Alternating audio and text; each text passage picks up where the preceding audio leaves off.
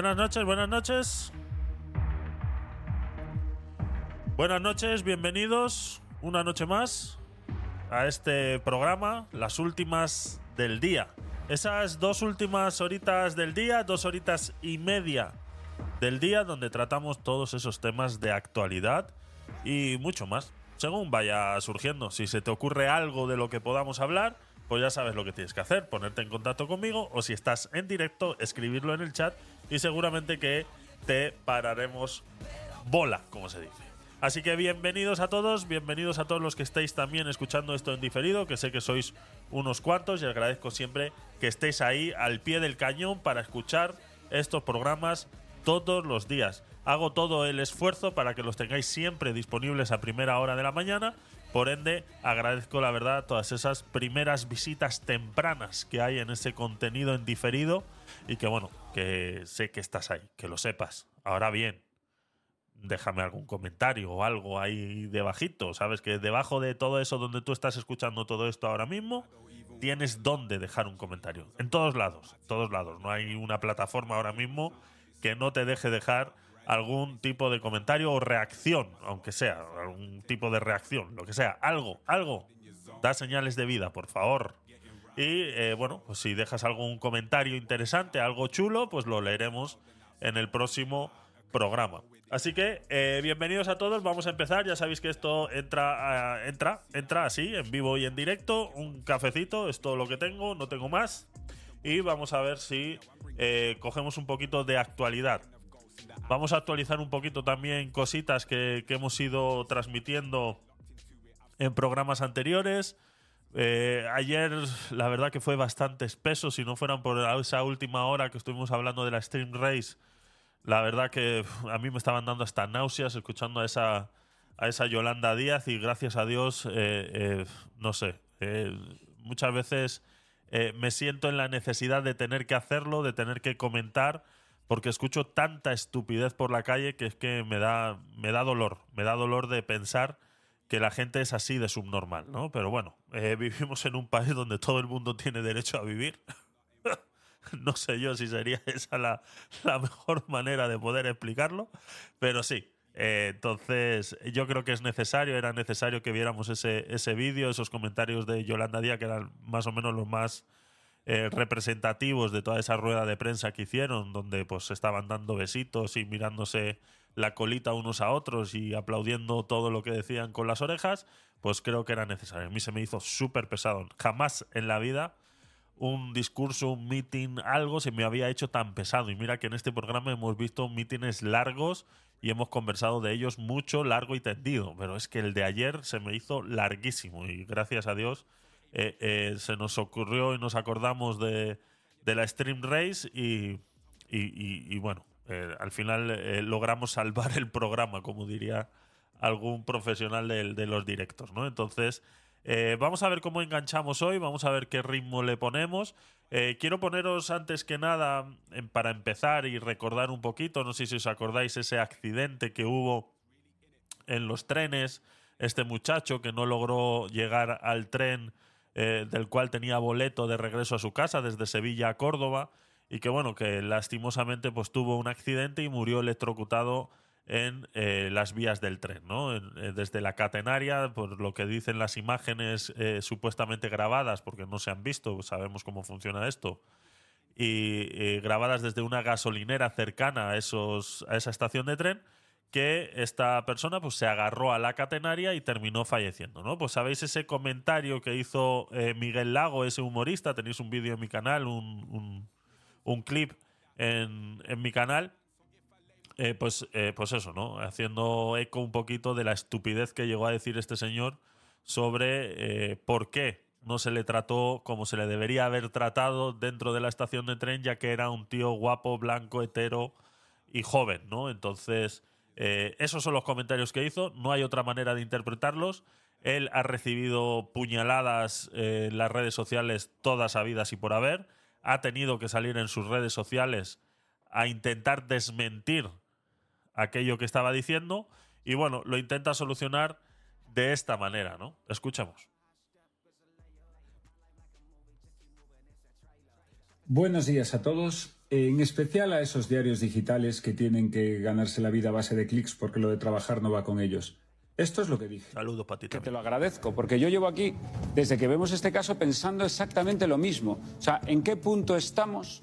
¿En qué punto estamos como sociedad en el que hay, en una estación como la de Sevilla, en este caso un chaval que además, eh, blanco, guapo, bien vestido, vamos a hablar de los prejuicios. No, no, no, totalmente. Directamente. Y te agradezco que lo digas. Y claro, exactamente, y que no hay nadie en la estación de Santa Justa, ningún trabajador de la estación de Santa Justa que le eche una mano a nadie. A mí lo que me lleva a pensar es que en esta era que vivimos del cinismo, ya no nos ayudamos los unos a los otros, ya estamos desconfiando permanentemente los unos de los otros, y como a este chaval nadie lo ayudó, este chaval luego, ya veremos cómo acaba el, el relato de la historia, se equivocó y posiblemente haya tenido un accidente. Pero la realidad, que es donde tú la sitúas, empieza dentro de la estación. Y dentro de la estación nadie ayudó a un Este muchacho chaval, con billete, con una mira, pila no como- va- Estas son las palabras. eh, me parece muy bien que para él poder desdecirse de lo que ha dicho, ponga él sus propias palabras, ¿no? O sea, no hay, eh, no hay opción a equívocos. Eso es lo que ha dicho y ahora él va a contestar a eso que ha dicho intentando engañarnos psicológicamente con lo que ha dicho, utilizando palabras que parece ser que él las comprende de una manera y el resto las comprendemos de otra. Yo creo que se entiende perfectamente. Bueno. Prejuicios. prejuicios, ¿no? Da a entender como que los prejuicios tuvieran menos valor que los juicios, ya que los prejuicios son basados en algo que tú desconoces. Parece ser que eso es lo que nos quiere dar a entender. Esa es la definición literal de por qué un prejuicio está mal visto y un juicio está mejor visto porque se supone que el juicio está basado en pruebas y el prejuicio no. Pues las pruebas para este señor, para Miguel Lago, eran más que suficientes, por ende, el prejuicio no tendría que haber sucedido, sino que se tenía que haber hecho un juicio directamente porque las pruebas eran más que suficientes para él, y eran que era un chico joven, blanco y hetero. Incluso estar en el sitio privilegiado no te ha ayudado. Se entiende perfectamente. Pero estar en el sitio privilegiado no te ha ayudado. O sea, ¿desde cuándo aquí ser blanco, joven y hetero es estar en el sitio privilegiado?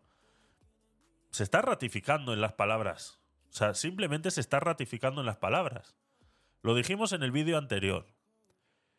Si tú haces esas comparaciones dando a entender que nadie le ayudó, incluso estando en esa posición de privilegio, estamos en una sociedad que tenemos que acabar con ella ya. O sea, por favor que alguien tiene una bomba nuclear y acabemos con esta sociedad en la que vivimos porque es que es impensable cómo es posible que un muchacho que llegue a una estación de tren nadie le ayude, sobre todo sabiendo que encima es blanco, hetero y joven. Porque claro, porque una de las cosas bonitas que tiene el castellano, y no es transgiversable, es que hay muchas cosas de lo que no dices más de lo que dices. Ese es el problema. Esto no es el inglés, que son pim pam, pim pam, y no hay más. El español tenemos esa gran riqueza de vocabulario que nos permite que con una misma palabra seamos capaces de decir varias cosas. Por eso es que existe una carrera que se llama comunicador, donde te enseñan a poder utilizar esas palabras adecuadamente en el contexto adecuado y que tu discurso sea lo más acertado posible a la situación. Y aún así, el profesional más grande de los profesionales se equivoca, sobre todo cuando tiene que dar una noticia en castellano español, por ponerlo de alguna manera. Pero este señor, vuelvo y repito, es un humorista. Es más, es tan estúpido que en este mismo vídeo que utiliza para intentar esculparse, o no- bueno, realmente esculparse no, porque no pide perdón en ningún momento por las palabras que ha dicho, se está ratificando en las palabras. Es más, está tratando a la audiencia de estúpidos. Pone en, en esa parte de cada vez que tú subes un vídeo, esa descripción, esa pequeña descripción es capaz de poner los hashtags Miguel Lago, comedia, monólogo, el hormiguero, el club de la comedia. O sea, es tan tonto que, lo, que eh, empieza el vídeo diciendo para aquellos medios digitales que solo están para conseguir clics. Él es el primero que hace eso. Que hace un hashtag el hormiguero contestando a esto. Cuando ni siquiera ese comentario que hizo esta persona la hizo en el hormiguero. Esta es la clase de gente que le dan un micrófono. Esta es la clase de gente que opina en las televisiones y que se coge como si fuera un dicho. Y le aplauden. Encima. Le dice la, conductora del programa. Sí, sí, menos mal que tú lo has dicho porque yo estaba pensando exactamente lo mismo. Él dice en el programa, es que desde que hemos empezado a hablar de este caso, yo solamente vengo pensando en esto. O sea, el tío es tan imbécil y tan subnormal que desde que se propone el caso y se pone el caso encima de la mesa, él solamente es capaz de pensar que el tío era joven, blanco y hetero. ¿Y cómo era posible que nadie le hubiera podido ayudar en la estación de tren? ¿Cómo era posible que nadie en la estación de tren le hubiera podido ayudar? ¿Pero qué cojones me estás diciendo? Por eso es que la gente tiene que aprender a eh, ubicarse. La gente tiene que estar ubicada. Es lo más importante que tienes que hacer en la vida, ubicarte. Y si no tienes dos dedos de frente para poder opinar sobre un caso, porque a ti, para lo que te llaman a las televisiones, es para, pues eso, tengo un meme que ahora lo vamos a poner, que es por lo que a esta gente lo llaman a las televisiones.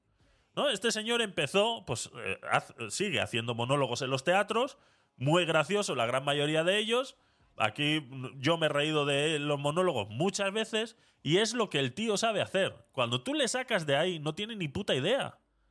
No tiene ni puta idea. Si es que es normal.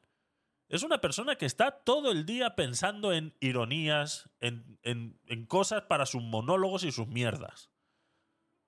Entonces, tenlo por seguro que este trocito, si alguien le sigue, seguramente lo utilizará para un monólogo de esos en sus teatros asquerosos donde hace funciones. Seguramente. Porque es para lo que utilizan todo esto. Y que no me parece mal utilizarlo para hacer humor. Pero no vengas a opinar de manera mm, como se estaba haciendo en ese programa. Pero claro, la cosa es buscar clics y buscar sobre todo cañita. Hasta el punto de tener casi que matizarlo. Es como con cierto revuelo. Cuando hablamos, o hablo, que tú me has dado la razón, de que el chaval que tú me has dado la razón. guapo. O sea, se tiene que ratificar, ¿no? O sea, él sabe que ha cometido un error y él se tiene que ratificar, incluso tiene que agregar la coletilla de que, bueno, tú también me has dado la razón, ¿eh? Que conste que lo que yo he dicho no es que solamente lo piense yo y no es una locura, sino que como tú también me has dado la razón, pues, eh, sabes, ¿no? Eso es convalidar el relato. Es intentar convalidar el relato. No es como cuando tú estás hablando con alguien, le estás intentando convencer de algo y tú estás haciendo así con la cabeza, ¿no? Cada vez que terminas una frase haces así. Solamente para ver si el otro te está escuchando y hace así también con la cabeza, ¿no? Eso es convalidar el relato. Eso es lo que hace la ayuda. No estoy diciendo que merezca más ayuda por ser hombre. blanco, joven y guapo, para que se entienda. en absoluto. Lo que estoy diciendo es que a veces se dan circunstancias en las que aparece alguien socialmente malas pintas, estado de embriaguez grande menos, y se le ayuda menos, no seamos cínicos. Se te ha entendido perfectamente lo pues que por supuesto, nuestros queridos... ¿Verdad? Dice que se le ha entendido perfectamente. Pero si él mismo lo está diciendo. Si él mismo lo acaba de decir que gente con malas pintas se le ayuda menos. Entonces, claro, a la gente con malas pintas es normal que se le ayude menos. Eso es lo que está normalizando este señor con este comentario y es lo que no se está dando cuenta a nadie. Él está normalizando que a la gente con malas pintas no se le ayuda. Es normal, dice, es normal que no se le ayude. Por eso, claro, eh, termina la frase, Miguel, si tienes cojones. Para que quede todo en, en, una misma frase, si tienes cojones, y, y dejes ya de, de intentar tragiversar a la gente. Estás diciendo, claro, es que es normal que a un tío mal vestido y andrajoso se le atienda peor o menos. Por eso me parece raro que a un tío blanco, hetero y joven no le hayan atendido. Esa es la frase completa, Miguel. Si tienes cojones, dila. Y ya está. Que no pasa nada. Que si eres un imbécil, eres un imbécil y ya está, pero dila. Si tienes cojones, dila completa para que nadie te pueda decir, no, es que me han cortado el clip, es que está fuera de contexto, es que no sé qué. Y los a tomar por saco, chicos. O sea, de verdad. Es lo que estás diciendo.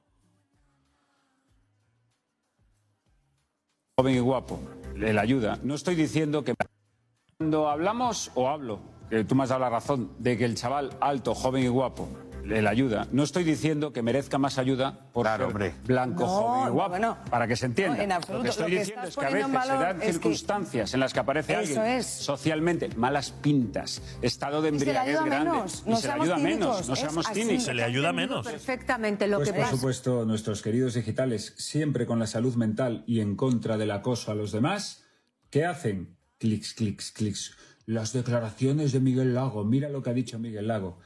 Qué vergüencita dais, macho. Bueno, este es el señor Miguel Lago diciendo sus estupideces y ahora os voy a poner para, para cortar un poquito, un poquito, un poquito la gracia. Vamos a poner este TikTok que os hablé de él hace unos días atrás y que, bueno, al final ya lo he encontrado, no lo encontré en vivo y en directo, pero es necesario que eh, lo escuchéis. Esto es lo que pasa cuando eh, llamas a esta gente a participar en los medios de comunicación tradicionales, ¿no? Es un gag de, eh, de ¿cómo se llaman estos? Bueno, ahora lo vais a ver. El tío lo que nos ofrece es dejar de ser cómicos Dejar de ser cómico. Dejar de ser y dedicarnos a, a ser gilipollas a nivel profesional. Eso es. Hay competencia. ¿eh? Es que no entendíamos el de cómo que, cómo, que- cómo que ser gilipollas como, como trabajo. O Sí, ¿cómo- cómo va ¿Cómo va eso? ¿No? ¿Cómo va eso de- de eso? ser ¿Cómo ser gilipollas gilipollas como trabajo? Ser gilipollas como trabajo. No, como ¿Cómo va explícate, eso? ¿cómo va eso? ¿Cómo va eso? De ser gilipollas. Ser gilipollas como trabajo. ¿Cómo va eso? ¿Cómo va eso de ser gilipollas como trabajo? Explícate. ¿Qué estás diciendo? ¿Cómo va eso? De- de- de-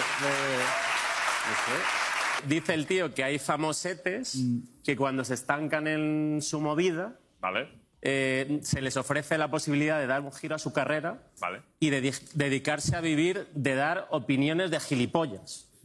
Ser un Vivir, gilipollas y vivir vivir de muy bien. De repente ves a alguien, un artista, un cantante, un cómico que te molaba y que eras fan y lo escuchas y dices, pero ¿cómo puede ser que esta persona que molaba tanto esté diciendo semejantes mierdas por la boca? A nosotros nos dijo que podemos ser muy buenos dos gilipollas y, y que vamos a tener mucho más curro del que tenemos ahora como Sí, cómicos. mira, es que claro, luego con la, la grabación. Vosotros como cómicos es que podéis ir a la resistencia y a Ilustres cada dos años. Pero como gilipollas es que podéis ir a Espejo Público, a Ana Rosa, a Hormiguero, a Todo es Mentira, a eso de Son Soles. Hay mucho más curro. Hay muchas. hay, más, hay más oportunidades. Dice que elijamos franja de mañana o de tarde. Que, que, que ahí en la tele siempre hay sitio para dos gilipollas más. Que no, que no nos Sí, sí. preocupemos. Os sorprendería la cantidad de gilipollas que entran en el sofá de un magazín. Los ves y dices, ¿cómo va a caber ahí ocho gilipollas en ese sofá? Pues se juntan y caben.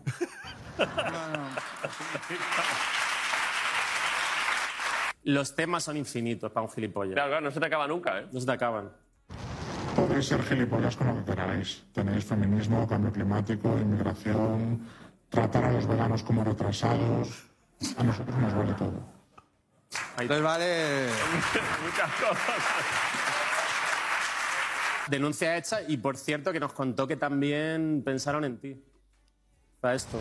A broncar le quisimos traer a los gilipollas, pero ya lo habían fichado en los subnormales. Pagan mejor. Claro, sí. Miguel Lago, ¿te han contratado por gilipollas o por subnormal? Porque de repente por subnormal pagan más. Ahí lo dejo. Dios mío, Dios mío.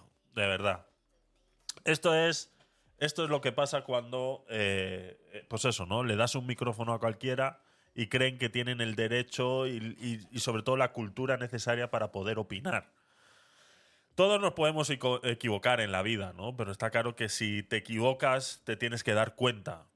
Porque toda esa gente que te escribe y te dice, oye, te has equivocado, oye, te has equivocado, oye, te has equivocado.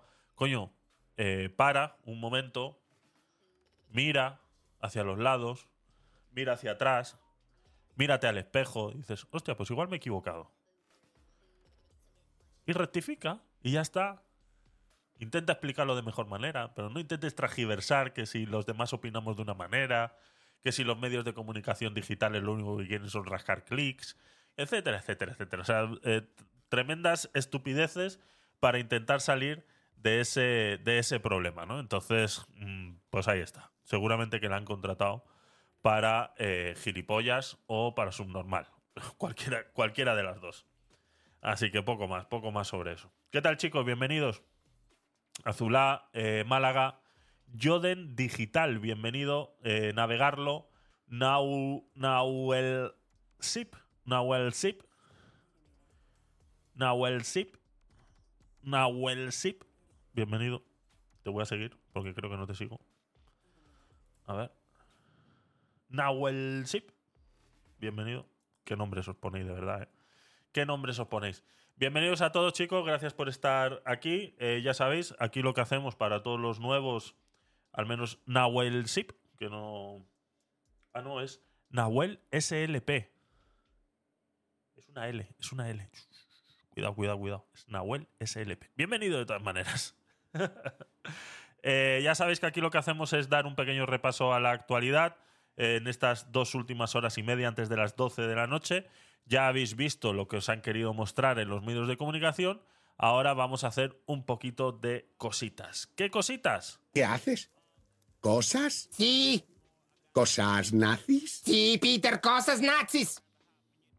Es lo que solemos hacer aquí.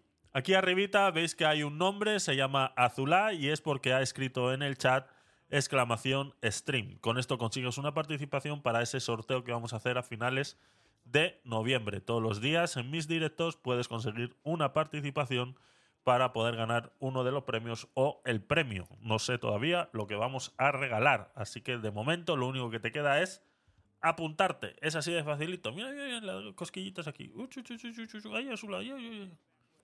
Así que ya sabéis lo que tenéis que hacer.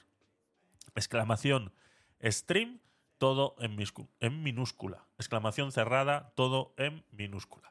Vamos a ver qué más tenía por aquí. Estábamos en la sección de sucesos. Queríamos, pues bueno, eh, recordar un poquito ese suceso de este muchacho que falleció de esa manera tan, tan trágica y, bueno, tan poco explicada y que, bueno, que por eh, respetar un poquito a las familias no vamos a opinar mucho más sobre el tema.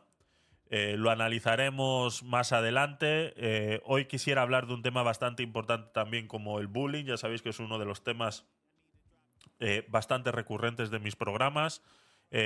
Constantemente estamos viendo casos con problemas de este tipo. El problema es cuando además de juntarlo con el bullying, lo juntas con algún problema mental. Y tenemos un caso que está sucediendo en Internet eh, bastante importante por ponerlo en contexto de cómo están sucediendo las cosas, ¿no? Y cómo volvemos a caer de nuevo en esa gente que tiene un micrófono y no es responsable con esa, con esa responsabilidad que tiene al tener un micrófono, ¿no? Y que le vea tantísima gente como vamos a ver luego dentro de un rato. Antes que eso, vamos a ir un poquito a, los sucesos. Eh, ¿Sois de tener patinete? Bueno, pues ha sucedido algo en Madrid. Déjame apartar este, esta tacita por aquí. Ha sucedido algo en Madrid. Eh, ha habido un accidente en uno de los trenes de metro de la línea 2. Y aquí no es donde están las fotos. Las fotos están aquí. ¿Vale? Estas son las fotos. Ha sucedido un accidente en la línea de metro eh, línea 2. Y el patinete, pues eh, directamente. Buenas noches, eh, Juan. Y streamers. Así es. Streamers, siempre con la E por delante, por favor, ¿eh? Que quede claro. Eh, pues simplemente el patinete echó a arder y terminó explotando, literalmente, lo que es, eh, pues eso, ¿no? El conjunto de baterías. Muchas veces hemos hablado de este nuevo sistema de movilidad. Muchas veces hemos hablado pues que eh, eh, los riesgos que hay de que vayan por la acera, hemos comentado alguna vez algún accidente de alguna señora que ha sido atropellada por patinetes y demás. Ahora estamos entrando realmente en un gran problema y es eh, la seguridad que nos dan estos patinetes en estos sitios tan cerrados, ¿no? Hemos visto alguna vez también cómo estos patinetes han explotado directamente en las casas de la gente, pues cuando los ponen a cargar y demás, pues terminan eh, incendiándose y muchos terminan explotando, ¿no? Eh, es, es así. Eh, muchos se achacan, hay dos vertientes a la opinión de por qué están pasando estas cosas con los patinetes. La más acertada o la más cercana a la realidad y la más probable por la que está sucediendo tanto es porque son patinetes trucados. ¿Vale? Como ya sabéis, existe una normativa para el sistema de movilidad personal, ¿vale? Eh, todo tipo patinete, bicicletas, patines, eh, eh, eh, patinetas, todo vehículo de movilidad personal existe una reglamentación y en la que no puede superar más de los 25 kilómetros por hora. Entonces, estos patinetes, la gran mayoría de ellos, por no decir todos, vienen fabricados del extranjero. ¿Qué pasa? Que esa, esa prohibición de los 25 kilómetros por hora, pues debe ser que o no es igual en todos los países del mundo, o simplemente el fabricante se lo salta a la torera. El mío no está trucado, me alegro, Azula. Me alegro, me alegro que no, que no hagas esas cosas. Que no hagas esas cosas. ¿Vale? Me alegro, me alegro porque la verdad que es bastante problemático y demás, ¿no? Entonces, incluso eh, esta prohibición de los 25 kilómetros por hora, que pudiéramos pensar que es una prohibición de seguridad para el usuario, ¿no? Para que, pues, si se cae del patinete a 25 kilómetros por hora, pues no sufra más daños de los que puede llegar a sufrir, porque en muchos de los sitios, incluso las últimas normativas que se han estado haciendo aquí en España, ahora obligan llevar casco, antes no. O sea, esto del casco es, es nuevo ahora mismo, ¿no? Entonces, eh, pudiéramos decir por ahí que van lo de los 25 kilómetros por hora, que van los tiros más o menos por ahí, ¿no? Pero también hay que tener en cuenta que son vehículos de eh, eh, movidos a pilas, a baterías, ¿no? Recargables. Y estas baterías, para poder mover estos, estos motores, necesitan, eh, pues eso, una potencia, los motores necesitan una potencia suficiente para poder mover a la persona, por ende tienen que consumir una energía bastante potente y por ende estas baterías llegan a recalentarse. Es normal que la batería se caliente, es normal. Se calientan las baterías del móvil, se calientan todo tipo de baterías en el momento que empiezan a funcionar. Es normal que se calienten. Pero está claro que estas baterías están, se supone, ¿no? Porque esa es la otra línea de investigación que habría que hacer, es si realmente estos patinetes que se compran, que vienen de China y demás, realmente cumplen con todas las seguridades necesarias para que esto no ocurra, ¿no? Entonces, esa es la otra línea, ¿no? Pero suponiendo que esa línea está ya más que revisada, confiando en la comunidad europea y ese logotipo de CE y demás, y, que todos sus componentes dentro del patinete cubren, cumplen esta normativa, nos vamos a la de patinete trucado, ¿vale? Porque es en lo que nosotros tenemos que ver, ¿vale? Es donde nosotros eh, podemos hacer algo. En lo otro no podemos hacer nada, son las autoridades los que tienen que ponerle freno a la importación de esos patinetes que no cumplan realmente con la normativa, ¿no? Pues habría que ver este patinete que explotó, qué modelo era, de qué año, de dónde viene, dónde fue fabricado y demás, para poder investigar si toda la línea de fabricación de ese modelo puede ser que tenga un fallo también, ¿no? De fabricación y que a los si hace más de 20 kilómetros eh, seguidos, pues es posible que se recalienten a tal punto que sean capaces de derretir el plástico protector que traen eh, las pilas, porque eh, un banco de pilas de, de baterías de patinete no dejan de ser un montón de pilas parecidas al a la AA, ¿no? Son un poco más grandes, son las 18250 eh, patinetes, ¿vale? Eh, esto es esto es un bloque de baterías de un patinete, ¿vale?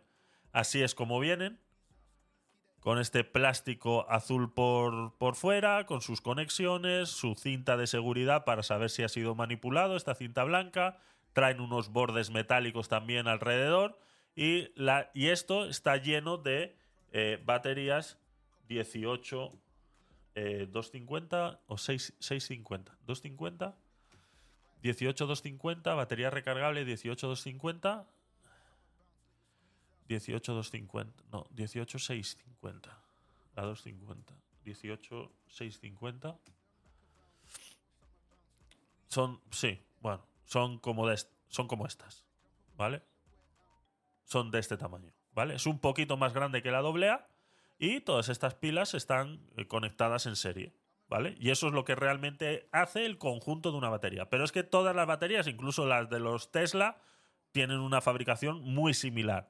Solamente que la composición de, la pila y demás es, eh, es diferente, ¿no? Pero al final son un montón de pilas pequeñitas puestas en serie que al final hacen un bloque que consigues X cantidad de miliamperios hora y eh, normalmente pues eso, ¿no? A 12 o depende del motor que utilice la rueda, pues a 12 o 24 voltios puedes llegar a, conseguir con eso, ¿no? Entonces, esto tiene que tener una norma de fabricación, estos empalmes que vemos aquí, ¿vale? Estos empalmes eh, que veis aquí de la pila, pues tienen que ser, tienen que cumplir una normativa. Este empalme que vemos aquí forrado de, de termorretráctil también tiene que cumplir una normativa, etcétera, etcétera, etcétera. ¿no? Todo esto, todo esto, al final, la pila se termina recalentando sí o sí. O sea, en un, uso normal de una pila, eh, cuando, sobre todo cuando la eh, está alimentando un motor, ¿vale? Y que además estos motores necesitan un torque bastante potente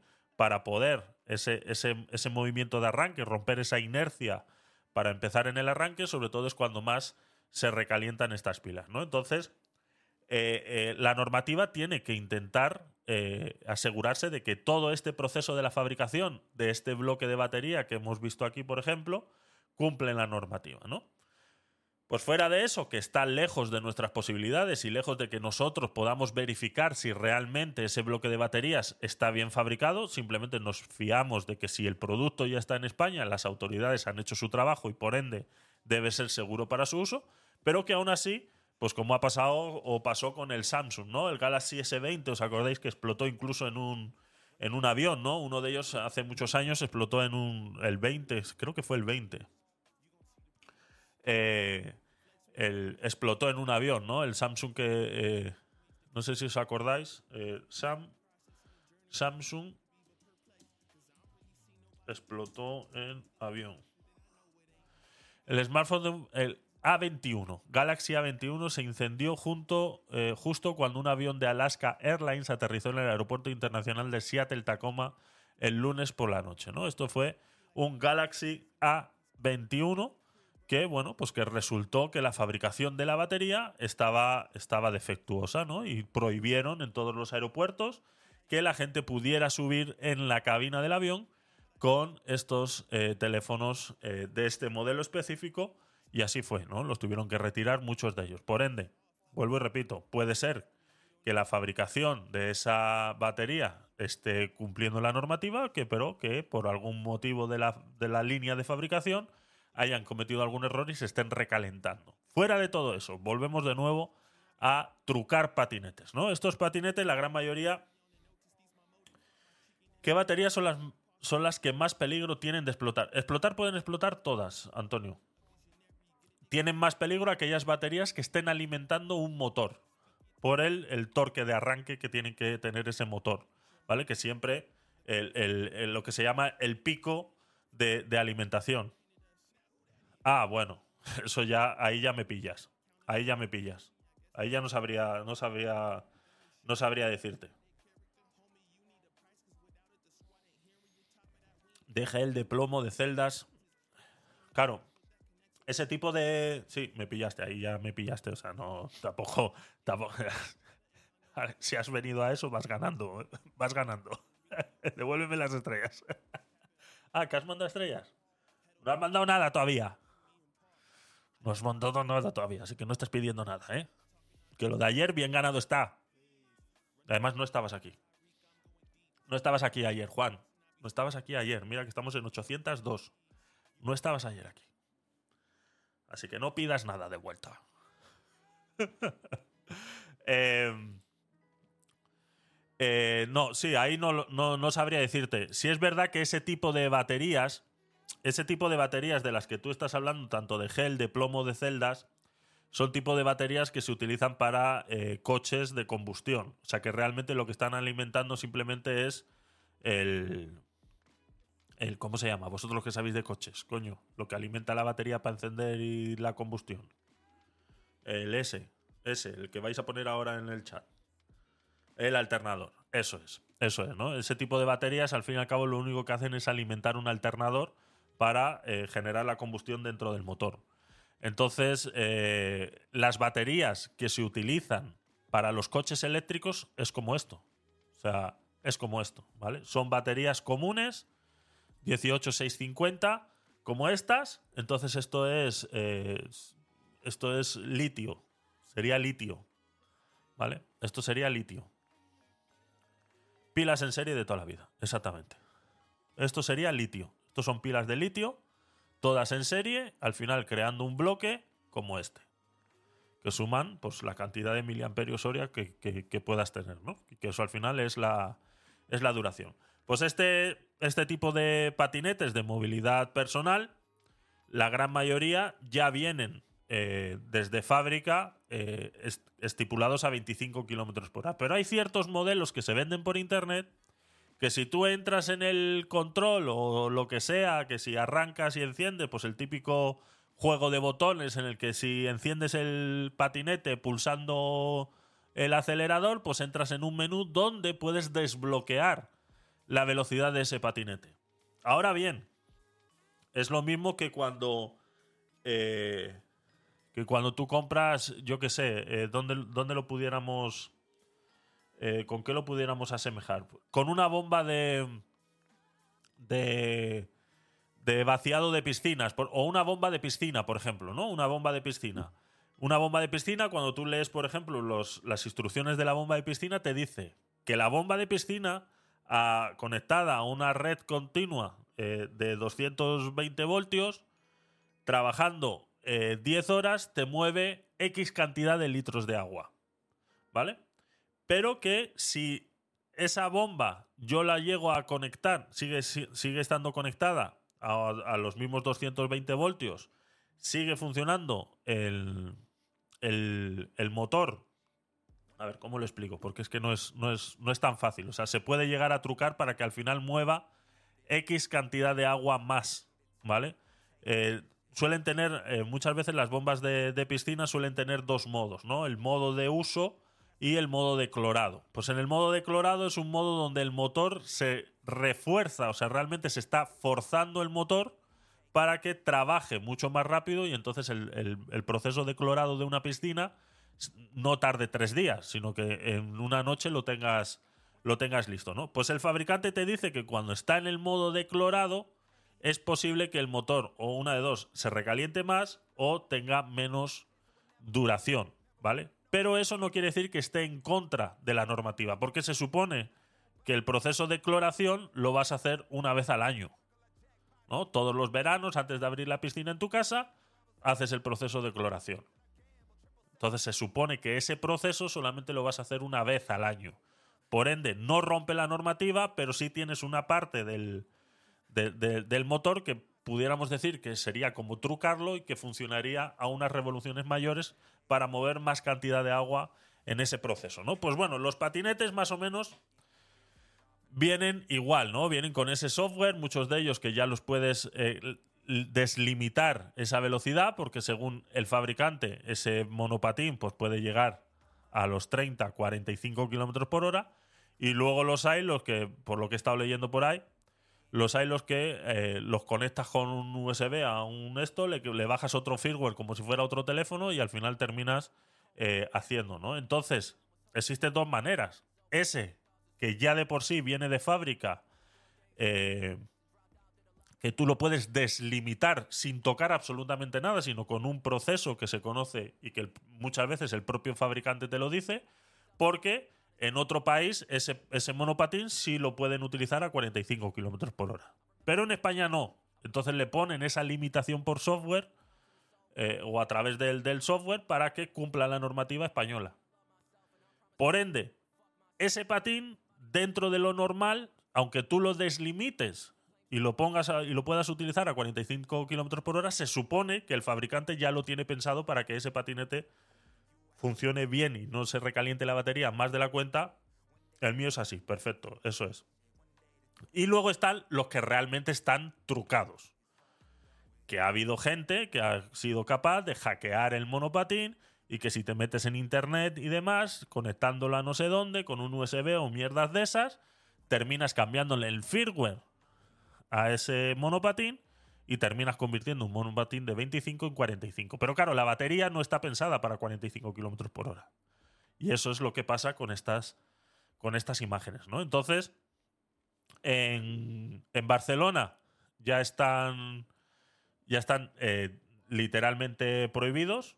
O sea, eh, no sé, eh, Azulat, si me puedes confirmar esta, esta información. No sé si tú utilizas el metro o, o- o el rodalíes para, para ir al, al trabajo con tu monopatín. Pero según esta noticia, la prohibición del patín eléctrico en el transporte público se prolonga indefinidamente, ¿no? Aquí están mostrando las imágenes. eh, es que ese es, ese es el tema, ¿no? Ahí es donde quería, ahí es donde quería llegar, Antonio. Este. Este.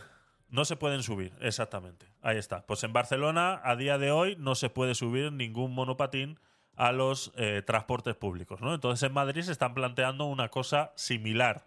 Lo que pasa que, claro, la noticia dice, dice, lo que empezó siendo una prohibición temporal de seis meses y luego se prorrogó otros tres meses más, acabará siendo por un tiempo indefinido, ¿no?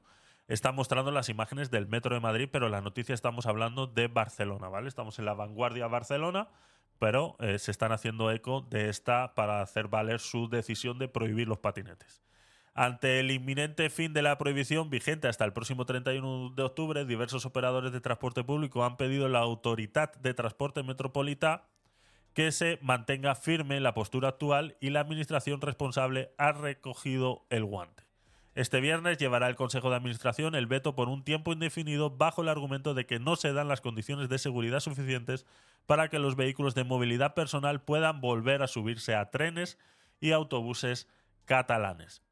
Los informes elaborados durante los últimos meses por, las, eh, por los técnicos de la ATM planteaban distintas posibilidades. ¿no? Eran las opciones que después del 31 de octubre, que ya iban a volver a permitir eh, ese, tiempo, se estaban planteando, pero que bueno, que de momento lo van a volver eh, a prolongar indefinidamente. ¿no? Entonces estos informes planteaban distintas posibilidades, desde la prohibición total que se ha acabado imponiendo hasta el regreso de los patinetes sin ninguna limitación, pasando por una opción intermedia. Era precisamente esa vía la más factible hasta hace apenas unos días, ¿no? Pues esto que sucedió en el metro de Madrid, pues es lo que ha levantado nuevamente la suspicacia para que eh, prohibirlos por completo sea la mejor opción. En estas, eh, eh, pues hace unos días, gracias a esta, des- por desgracia, esta noticia de Madrid, es cuando se planteaba que pudieran volver a entrar en el transporte público, aunque con restricciones horarias y espacios acotados, ¿no? Es una faena, pero tiene sentido. Lastimosamente es así. No hay una manera visual de reconocer directamente qué patinete está trucado y cuál no. Entonces eh, es complicado, es complicado. Porque es que por esa... O sea, tenemos que tener en cuenta una cosa, ¿no? Eh, yo sé, yo sabéis que estoy en contra de prohibir. Estoy en contra, yo creo que si yo puedo comprar ese patinete en España, debería tener las seguridades suficientes para yo poder montarlo en cualquier sitio donde me dé la gana con toda la seguridad que eso me tiene que permitir, que para eso pago lo que vale aquí en España y demás, pero entiendo que ahora mismo, con todo esto del Internet, de que son fáciles de trucar y demás, no hay una manera visual para la gente que está en las estaciones de metro que puedan decir tú sí, tú no. No hay una manera. O creas un tipo de carnet, o creas una ITV de patinetes, o creas algo que le tengas que poner una pegatina y diga, este ha pasado por la ITV, le hemos quitado esto. Es que tampoco, o sea, no hay manera. O sea, no, no, no le puedes poner un precinto al software eh, a, esos que han, eh, que han trucado cambiándole el firmware. O sea, no le puedes poner un, precinto como le ponemos al contador del agua o al de la luz. O sea, no puedes, o sea, no hay manera, o sea, es, es imposible. Entonces, la única manera sería prohibir la venta de ese tipo de patinetes manipulables por software que no se pudieran vender en España, por ejemplo. Sería la única opción. Entonces nos quedarían dos modelos. no te quedarían más. Entonces, claro, eso es lo que se tienen que plantear las, las autoridades en relación a esto. Mientras tanto, la opción más sensata, viendo las imágenes, es, es prohibirlos. O sea, mm, es una locura. O sea, estas imágenes, mira este vagón. O sea, estamos hablando que estamos en el metro a 25 metros, yo qué sé, ¿cuánto? 10, 15 metros por debajo del suelo, eh, metidos en un túnel. O sea, son unas circunstancias que no, que no se las deseamos a nadie. Mira cómo terminó el patinete. O sea, son unas circunstancias y un momento que no se lo deseo a nadie. Entonces, si hay que limitar la movilidad de estas personas que han decidido utilizar el patinete para moverse, pues yo lo siento mucho.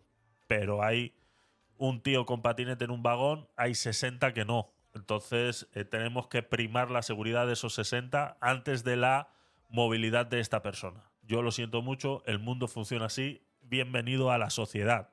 Entonces, eh, lastimosamente es así. O sea, mira cómo han reventado estos cristales. O sea, no hay manera, no hay manera.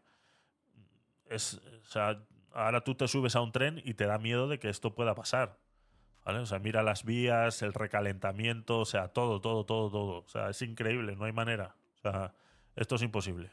Es imposible de salvar de ninguna manera. En el momento en el que un monopatín se recalienta de esa manera y empieza a arder, son segundos lo que le quedan.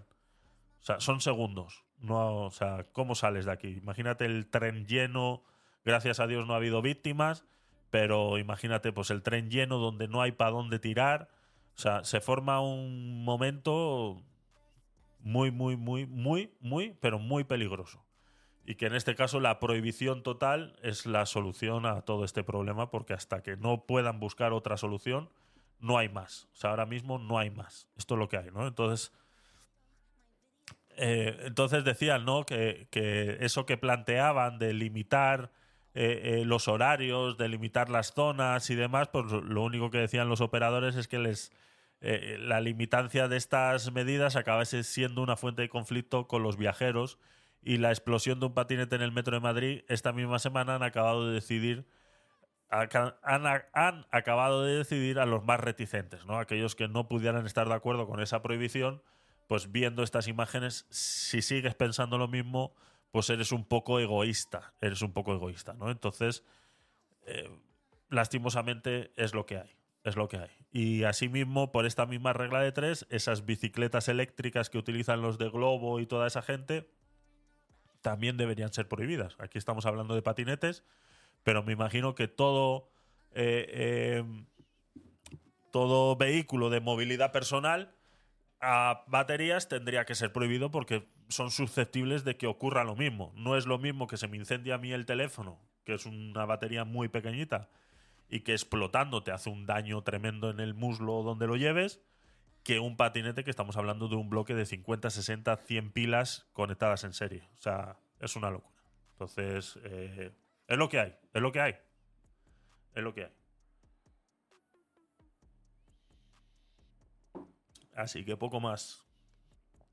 Poco más sobre esto. Juan, tú vas en patinete, ¿verdad? Al trabajo también, ¿no?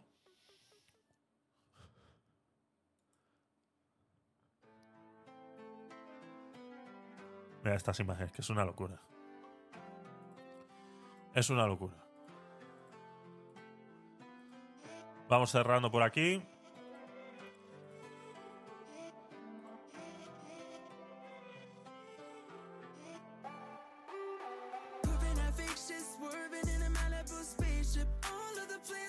Ha salido hoy en los en los medios de comunicación algo que me ha llamado bastante la atención y que son esas cositas que cuando se hacen las leyes de protección animal, hablando de ruedas, ¿qué sabemos de las...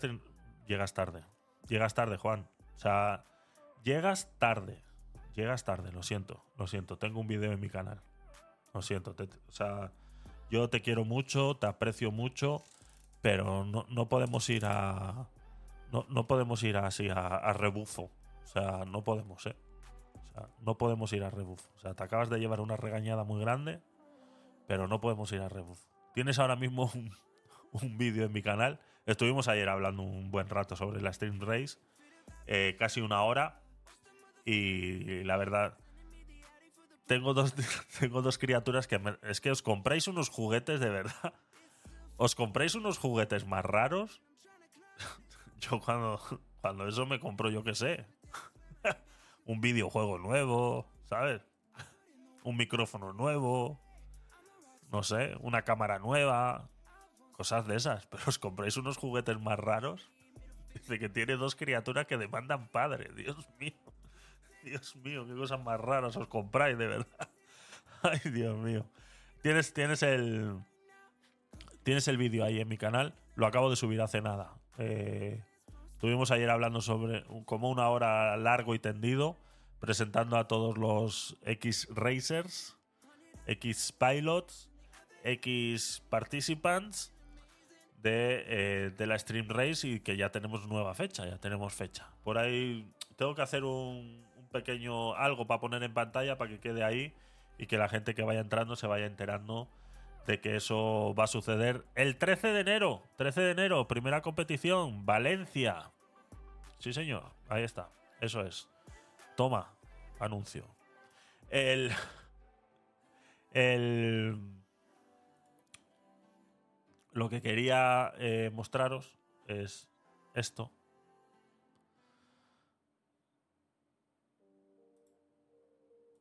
Ha salido hoy en los medios de comunicación, en la gran mayoría de ellos, ha salido eh, el tema de los pollos, ¿vale? Eh, parece ser que la nueva ley de protección animal, ¿vale? Esa ley de la que hemos hablado aquí alguna que otra vez y que, bueno, que pues nos hemos siempre entretenido en qué tipo de animales podemos tener como mascotas, eh, pues que la gente se va a tener que sacar un carné para poder tener un perro, que si tienes más de dos animales en X metros cuadrados, pues tienes que cumplir ciertas cosas, que todos los animales tienen que tener chip. O sea, siempre nos hemos centrado en esa ley de animal de esos animales de, eh, de compañía, ¿no? Animales de compañía.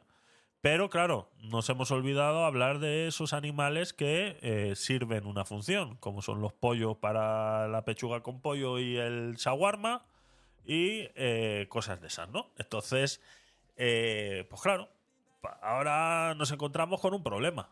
Nos encontramos con un problema, ¿no? Y este, este granjero. ya está Yolanda para acordarse de estos otros. Eh, este, este granjero, pues nos lo hacía eh, saber de esta manera, ¿no? Y ahora vamos a analizar un poquito esos, esos datos que nos está dando aquí el, el granjero. Tengo otro, creo que tengo otro vídeo por aquí. Bueno, eh,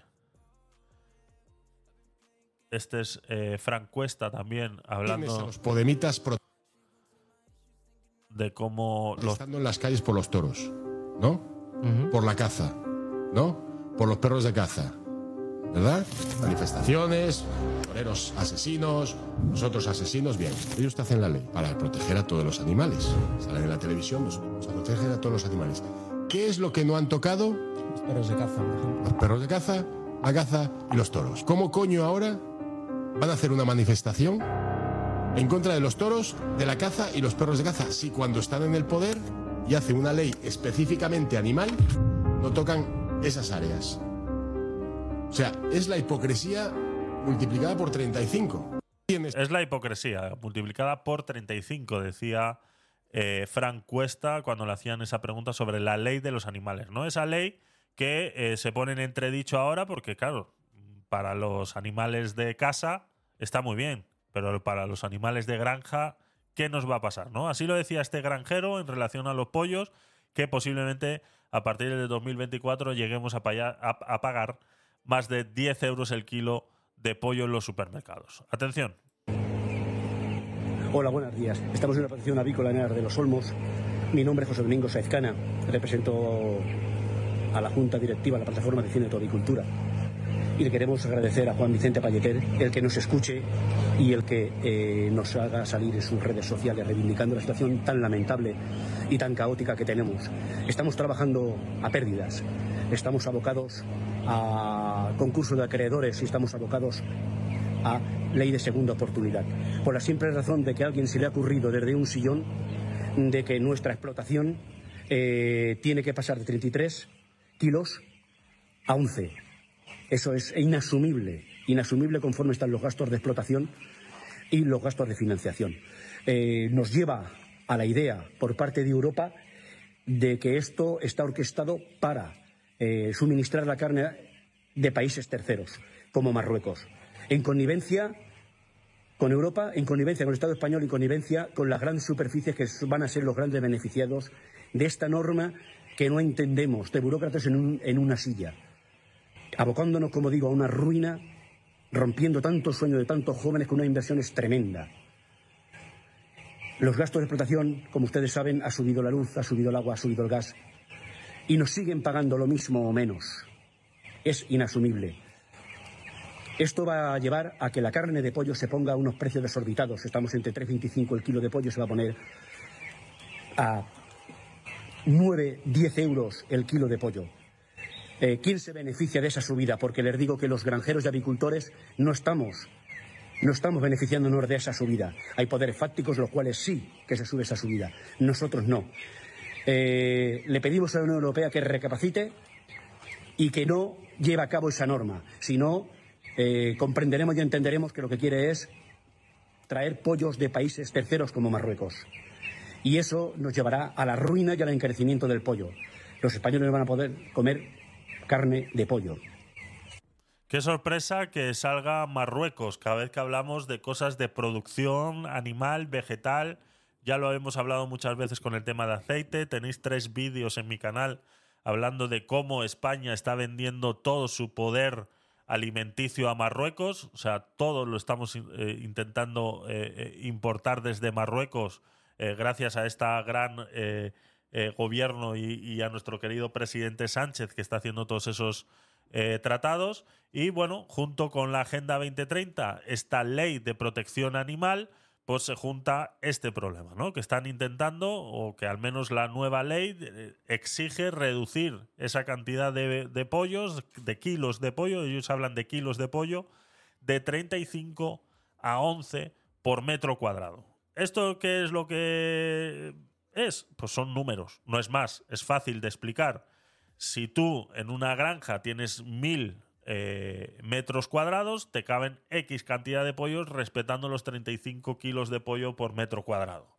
Si te obligan a reducir esa cantidad, por ende tienes menos pollos en la misma cantidad de metros que para poder alimentar de luz, energía y climatización es lo mismo, porque el aire es el, o sea, climatizar una nave de mil metros cuadrados, eh, eh, tanto de ventilación, de alimentación, de agua, etcétera, etcétera, etcétera, el costo sigue siendo el mismo, tengas tú que alimentar o climatizar a 35 pollos por metro cuadrado que a 11. Entonces, por supuesto, eso hay que. eh, eso va a encarecer el producto automáticamente. Ayer estábamos hablando de cómo se van a encarecer el trabajo a la, esa reducción de jornada. Eh, eh, cómo están intentando subirle el sueldo a la gente de manera camuflada, ese 6% que calculábamos ayer al reducirle la jornada a la gente de, 36, de 40 horas a 37 horas y media, que lo único que representa es salir media hora antes del trabajo todos los días de lunes a viernes, aquellos que tienen la suerte de trabajar de lunes a viernes, pues sería solamente salir media hora antes. Eso repercute en subirle prácticamente un 6% el sueldo a esa gente. Vale, pues agregado a todo esto, que lo hablábamos en las pequeñas y medianas empresas, que tendrían que intentar solventar esa subida forzosa del 6% de, del, del sueldo, eh, también se ven con un problema en que mm, les van a faltar horas del día y ya no van a poder contratar gente. Por ende, muchas veces tendrán que encarecer el producto para poder seguir dando el mismo servicio que estaban dando antes con 40 horas semanales. Entonces, sumado a ese encarecimiento ya de por sí, vamos a agregar este otro encarecimiento del pollo, pues eh, estamos de nuevo en lo mismo, ¿no? Entre impuestos y encarecimientos, lo único que están consiguiendo es que la población cada día sea más pobre y dependa más de ellos. O sea, ese es su trabajo, eso es a lo que ellos se dedican. Los políticos de hoy en día se dedican a eso, a que tú dependas más de ellos, ¿no? Es, es realmente una, una locura, ¿no? Y que no, eh, y que no comamos proteína animal. Esa es, esa es la Agenda 2030, ¿no? Eso es lo que están intentando conseguir con la Agenda 2030, que la proteína animal termine desapareciendo y nos acostumbremos pues, a, comer eh, el Burger King vegano, ¿no? Es así, es así. Eh, súmala en la cantidad de granjas que no serán rentables y tendrán que cerrar, por lo cual menos oferta, mayor precio aún. Exactamente, exactamente. Hay quienes, pues con lo, lo que estaba diciendo este señor, ¿no? Que están abocados a al, concurso de acreedores, a, las leyes de la segunda oportunidad, porque esto, quieras o no, este, este tipo de, de negocios no es eh, eh, y más ruina para muchas familias, exactamente. Viven un montón de familias de todo esto, ¿no? Déjame poner, es que se me olvida poner el auto para que salgan vuestros comentarios en pantalla. Porque así parece. O sea, salen aquí en el. pero quiero que salgan en grande ahí abajo. Entonces, eh, eso es. Entonces, eh, sí, es así. Es, es una, es una locura la cantidad de, de, de granjas que van a tener que cerrar porque directamente ya no va a ser rentable para ellos, ¿no? Entonces, eh, ¿por dónde iba? Tenemos que tener en cuenta una cosa con este tipo de negocios, como son las granjas productoras, tanto animales o, o de plantaciones, es que trabajan a... Es que es súper curioso, ¿no? Y es lo que la gente muchas veces cuando va al supermercado no se da cuenta eh, el verdadero problema que tenemos y cómo realmente trabajan este tipo de negocios. Ellos eh, están vendiendo los pollos antes de que estos existan. Pero los huevos, por ende, más de lo mismo. Sí, sí, claro. Menos pollos, menos huevos, menos de todo. O sea, al fin y al cabo, es menos, menos, menos, eh, igual, caros. Exactamente. Esta gente eh, realmente está vendiendo el pollo incluso antes de haberlo creado, ¿no? Ellos trabajan eh, de esa manera. Por ende, trabajan siempre pidiendo dinero prestado. Necesitan pedir dinero prestado para poder financiarse, poder eh, crear este producto como es el pollo, que ya han vendido incluso antes de que este nazca. Entonces, cualquier merma, cualquier problema que tengan durante el proceso de fabricación de este producto, como son los pollos, o el proceso de fabricación de cualquier producto, como puede ser el tomate, cualquier eh, proceso o cualquier incertidumbre que pase durante ese proceso, esta gente se lo come con patatas. Porque la deuda la siguen teniendo. Ellos se han puesto de acuerdo con esas grandes superficies o los, o los que se encargan de comprar estos pollos. Ellos se han puesto de acuerdo de que mm, tu próxima camada de pollos, por decirlo de alguna manera, no sé la jerga que utilicen, eh, yo te la estoy comprando a X precio tal día. Entonces, eh, es una locura.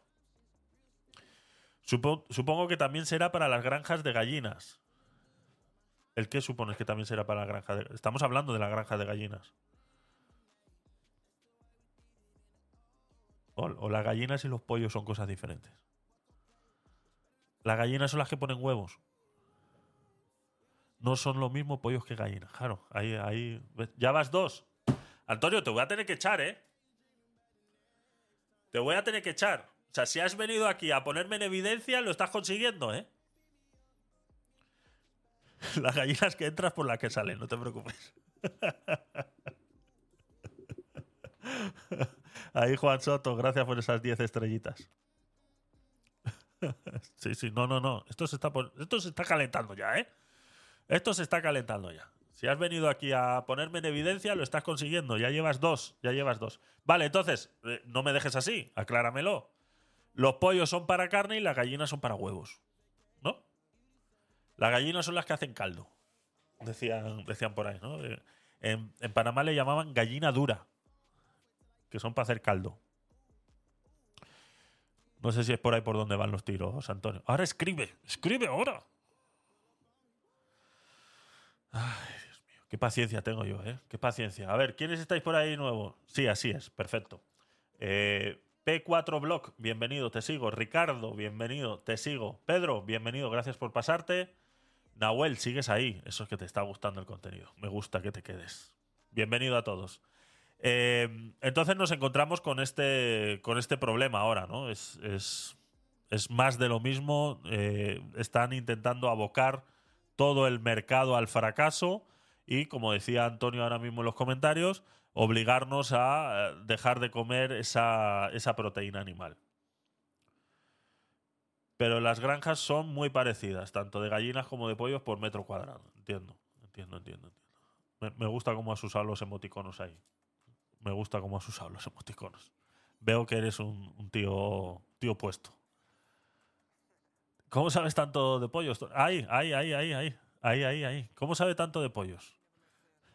Ya verás las feminas. la que sufren. Es que las gallinas son violadas. Acuérdate que las gallinas son violadas. No, no, no. No te escaques, Antonio. ¿Cómo sabes tanto de pollos?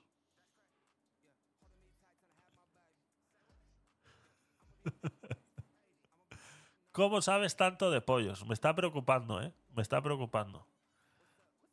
Aquí en Murcia hay cerdos. Pues con los cerdos pasará más o menos eh, parecido. Pasará parecido, pues con todas las granjas, al fin y al cabo, eh, están reduciendo la cantidad de cantidad de animales que puedes tener en una granja. Al final terminará sucediendo eso, ¿no? Y toda la carne, pues pasará a unos precios que no podremos eh, mantener de ninguna manera. O sea, es imposible. A 10 euros el kilo de pollo, imagínate una familia eh, de cuatro personas, estamos hablando, pues eso, ¿no? ¿Qué, com- qué puede comer una familia de cuatro personas de pollo a la semana? ¿Tres kilos? 30 euros de pollo a la semana. Es una locura, ¿eh? Estuve a punto de tener una granja, mira tú, el Tony Granjero. 3 kilos de pollo, pues eso. ¿No? ¿Mucho? No, no gastas bromas. Tres que, es- a ver, tú que tienes hijos, ¿cuántos kilos de pollo gastas a la semana? ¿Es mucho? ¿Tres kilos? No sé, es que yo no... Esas cosas de gente con familias no las entiendo. No, no. Sí, tres kilos. Es mucho tres kilos.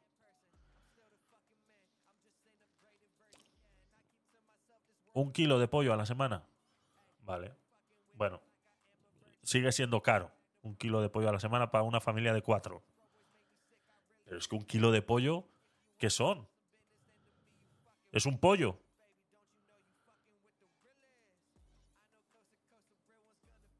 Es que un kilo de pollo me parece muy poco, ¿no? O sea, entiendo. Porque ahora mismo está. ¿A qué está? 6 euros el kilo de pollo.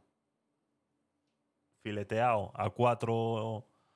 A 4, casi 5 ya el, el- entero. No sé. Me, me parece poco- muy poco pollo coméis en casa, ¿eh, Juan? Muy poco pollo. A ver si vais a ser veganos si no os habéis dado cuenta. Entonces ese es el, el, el gran problema que estamos teniendo ahora y que plantean que para el 2024 ya esto se empiece a ver en, los, en las grandes superficies, ¿no? Y luego pues está lo de Frank Cuesta, ¿no? Lo que decía de esas, esa ley de protección animal que tanto se llenaban la boca y de tantas eh, eh, cosas que hacían en la calle y tantas manifestaciones y tantas cosas y luego resulta que al final no han hecho nada de eso y solo se han dedicado a joder la marrana con los animales de compañía y ahora pues con estas con estas gallinas, ¿no? Le iba a echar agua a un vaso con agua al lado de la mesa de mezclas y la íbamos a liar gorda. La íbamos a liar gorda.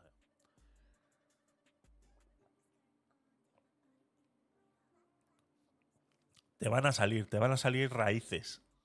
Con la Agenda 2030 lo que, lo que te van a salir va a ser raíces. Raíces es lo que te va a salir. ¿Qué vas a hacer con tu hámster? ¿Qué hámster? ¿Qué, qué vas a hacer con tu hámster, Javier? ¿Qué hámster? ¿Qué hámster? Yo no tengo hámster.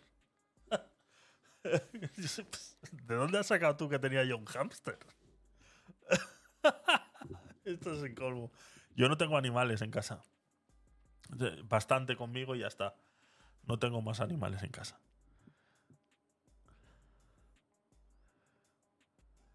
Ahora te meten al trullo como no lo saques de paseo tres veces al día. Imagínate. Ay, Azulá, Azulá que tiene hámster, digo, que tiene hurones, los tendrá que sacar a pasear ahora, los hurones, atados de la correa. ¿Eh, Azulá? los hurones de Azulá. Venga, vamos a ver qué más teníamos por aquí. Eh, realmente la sección de política me la quiero pasar un poquito hoy. Yo, tortugas. Dios mío. Esas de cuando te regalaron cuando eras pequeño. Las tortugas. Vamos a poner un... Vamos a ir un poquito a la sección de, de la economía. Eh, me gustaría eh, eso que no hicimos el día de... ¿Dónde tengo el Trading View? Uf, no tengo la pestaña del Trading View aquí. Qué raro. Trading View, Trading View. Vamos a ver eso que sucedió. Vamos a ver si lo logramos localizar ahora. Eso fue el domingo. El domingo en el dólar US, USD. Eh, ver en los supergráficos. No Galápagos, tortugas de tierra, nada que ver. Ajá, vale, vale. Esto es. Están al margen de la ley. Los tuyos están al margen de la ley. Tus hurones están al margen de la ley. Exactamente. Si nos vamos al domingo. Domingo 22 de octubre. Vale, lo tengo en horas. Vamos a ponerlo en días. Cambiar intervalo. Eh, espera. Eh, bueno, ya se me ha ido esto. Me he equivocado yo de... Ah, no, sí, está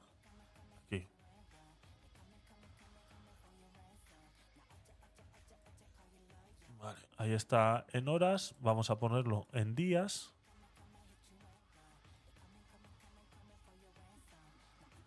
Vamos a ponerle un poquito bonito el gráfico. Ya sabéis que esto. Rebelión en la granja. Todos rebeldes.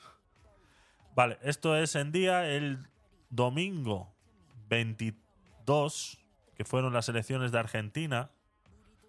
Y el lunes 23 aquí en... el- claro, eran partes de domingo y lunes, claro. Porque aquí eran las 2 de la mañana, entonces entraba ya en el lunes. ¿Vale? Esta fue la gran caída que vimos del, eh, del dólar en plenas elecciones, ¿no? Pero como decíamos el domingo, y creo que fue este tú, Antonio, que nos, nos recordaste que automáticamente se recuperó al día siguiente eh, todo eso y además ahora está ahora mismo lo que es el dólar al cambio con el euro está, está subiendo, ¿vale? Vemos esta, estas caídas aquí y esta recuperación que mantenía aquí los 0,94 y que ahora eh, está eh, subiendo los 0,94,62, ¿no? Entonces, bueno, ya sabéis que esto realmente simplemente es eh, bastante curioso ver cómo suceden estas, estas cosas justamente en esos eventos significativos. Aquí poco podemos ver. Esto es el fair share de qué te va a hacer este. Y el. Y nada, conferencias y rates. No, no hay mucho. Ah, del Brent, ¿verdad? Fue del Brent. Es el UK Oil, este que tenemos aquí.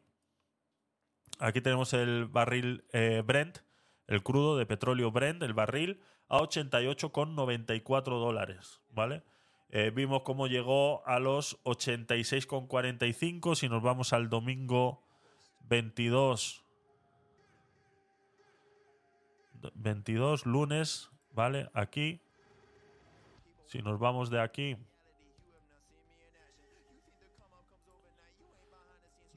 lunes 23. Lo estáis viendo todo bien, ¿no? Sí. Vale, a ver si yo es que estoy jugando aquí. Lunes 23, justamente aquí, eh, había tenido eh, a las 10 de la mañana su pico más alto en 92,31. Eso es, subida con el conflicto, bajada después. Eso es. El lunes 23 a las 10 de la mañana, hora, hora europea de aquí, española, ¿vale? Esto lo tengo aquí con la hora de aquí. Eh, tocó un pico de 92,31 y luego de ahí bajó hasta los 86,33 en menos de un día y 8 horas. O sea, en 33 horas, en 30 horas, eh, bajó un 7%. ¿Vale? En esas 30 horas posteriores a esas elecciones, eh, también tradeas. Pero ¿de verdad tradeas con Brent, eh, Antonio? Sí, sí, perfecto, perfecto. Eh, sí, es, es, es, un, es un mundo curioso, el del, el del petróleo. Pero bueno, lo vemos aquí la, esa, esa bajada que, que podíamos achacar un poquito a ese a esa bajada del dólar también. Tenemos que tener en cuenta que todo esto está ligado, tanto el petróleo como el dólar eh, son uno, ¿vale? Para Estados Unidos, estos son sus dos grandes negocios de Estados Unidos, ¿no? Mover eh, dólares y que con esos dólares se mueva el petróleo. Entonces, si ese dólar baja, el petróleo tenlo por seguro que también, ¿no? Y ahora se está recuperando en los 88,93. Eh, bueno, recuperando, ¿no? Esto depende de qué lado de la balanza estés.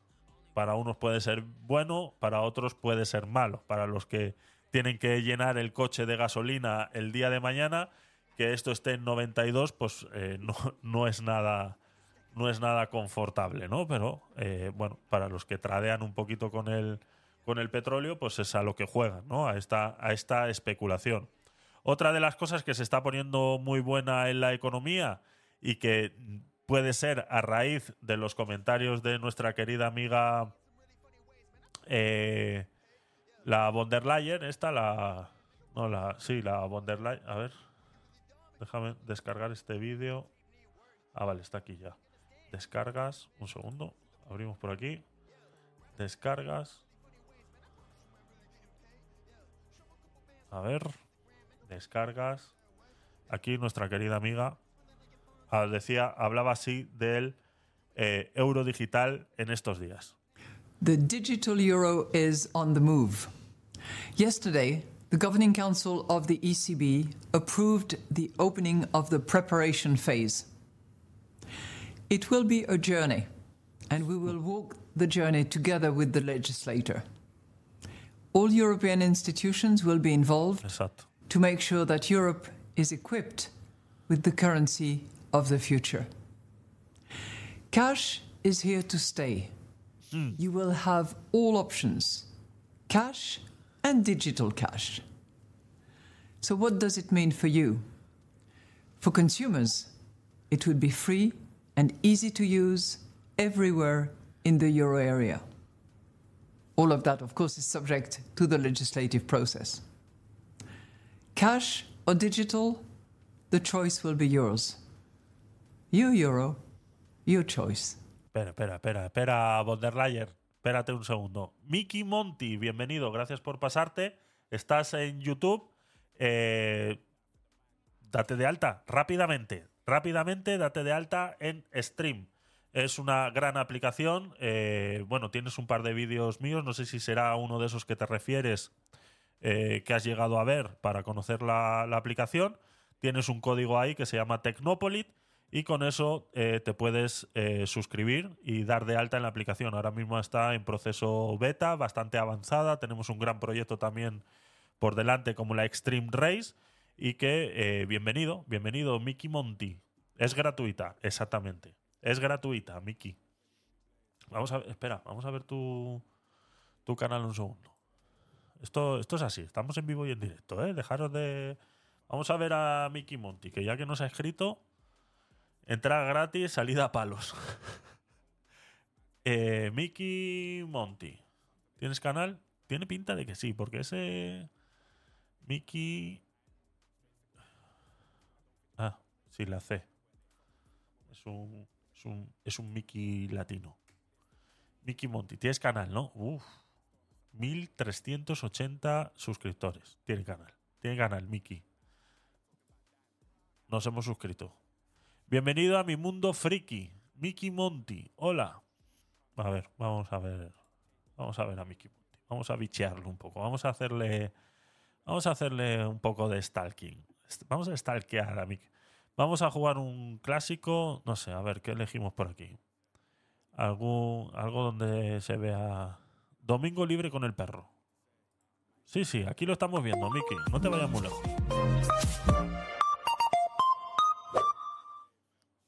Eso sí, no.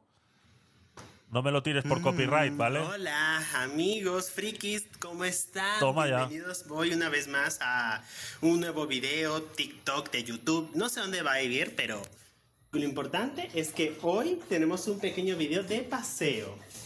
Niña, ven acá. Saluda a la gente. Míralo. Mira. Ay, qué bonita estás. Eres tan un ángel, eres tan hermosa. Mm. Es un labrador, ¿no? ¿Verdad que es un angelito? Hoy vamos a pasear un rato, un pequeñito blog de paseo. Queremos Oli. aprovechar este día, que es un día de sol radiante. Y bueno, vamos a ver dónde está.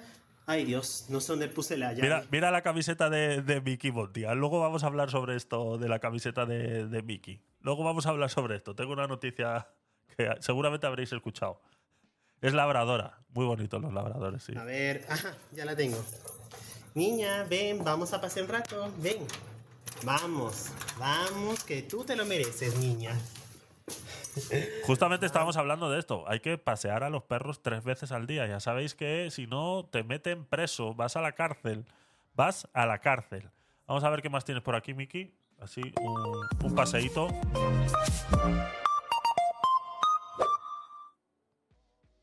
Hola, amigos. Dios, estoy emocionado que Jugando no sé videojuegos. ¿Cómo va a ser ahora? Pues. eh, Espero que sea bien.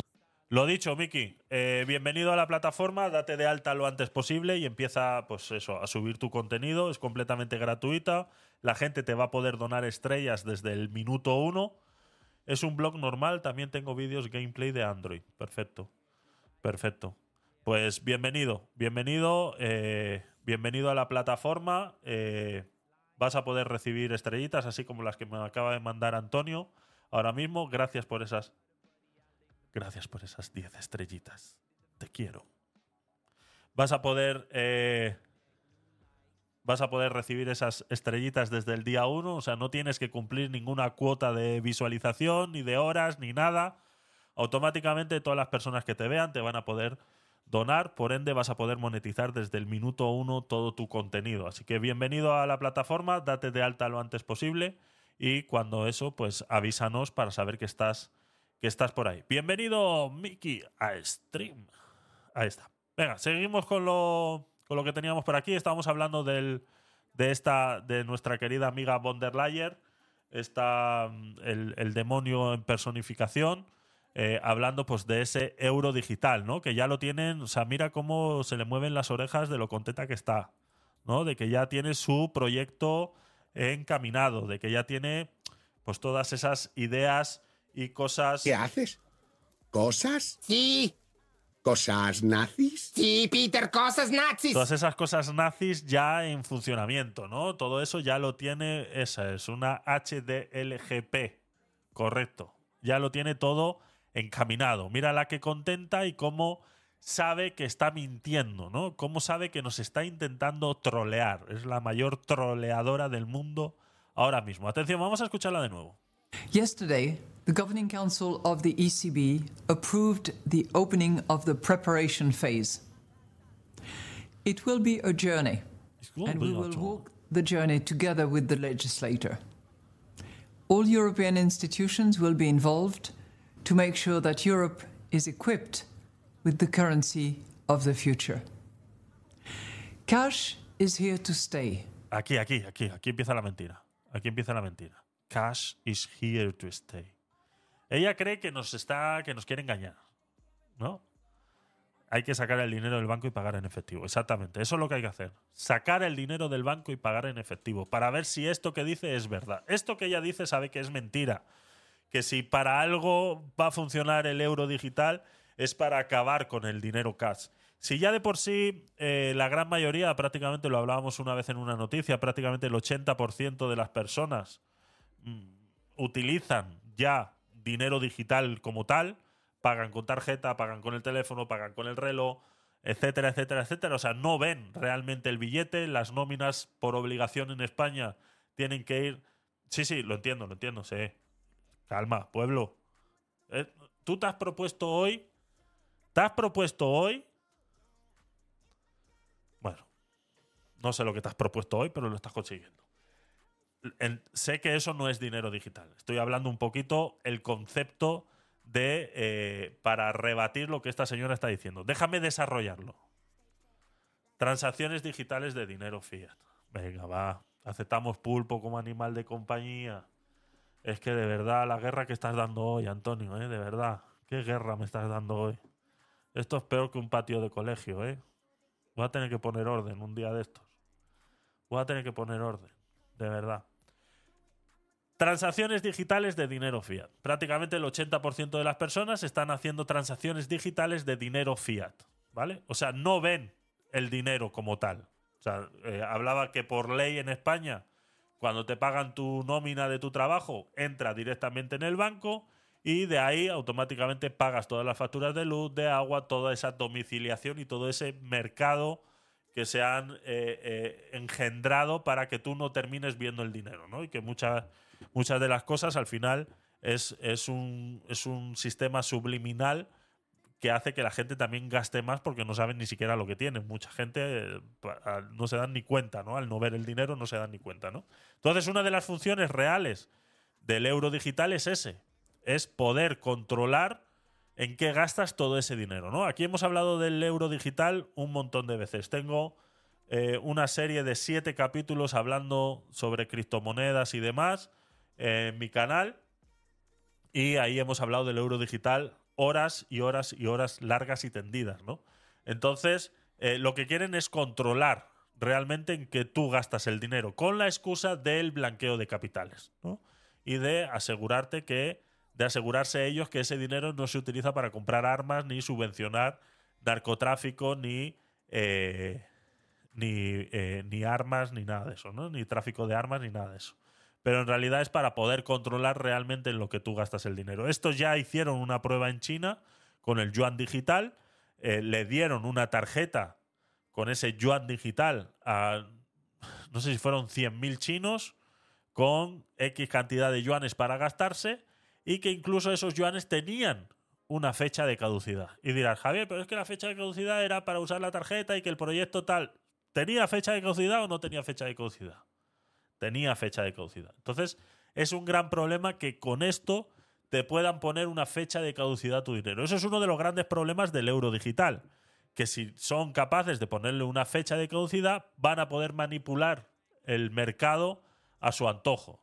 Todos sabemos que el tema más hablado ahora mismo en las redes es la inflación, ¿no? Lo estamos viviendo con eh, Argentina, ¿no? Que está en una inflación de un 120%. Para acabar con esta inflación, lo que hay que hacer es eh, ralentizar el mercado. ¿Cómo ralentizas el mercado? Pues no dejando a la gente consumir lo que realmente pudiera consumir para que ese dinero se mantenga lo más posible en, eh, en- en- las arcas, de alguna manera, ¿no? En las cuentas de banco, en los bolsillos de la gente. Entonces, una manera de poder ponerle fecha de caducidad al dinero es esa. Porque si mañana necesitan hacer lo contrario, necesitan que la gente empiece a sacar ese dinero de sus ahorros o lo que sea, te van a decir, el dinero que usted tiene en la cuenta está a punto de caducar, o lo utilizas o lo pierdes. O sea, prácticamente vamos a poder entrar en todo ese juego con ese euro eh, digital, ¿no? A ver, os leo porque estáis muy participativos hoy, de verdad. A ver. Eh, Pedro, bienvenido. No sé si te había saludado ya antes, pero bienvenido. Dinero digital. Así te controlan mejor y cada transacción deja huella. Exactamente. Exactamente. Incluso lo hablábamos, esto de dejar huella, lo, lo hablábamos con eso que se llena mucho la boca de que todos nuestros impuestos son para sanidad y demás.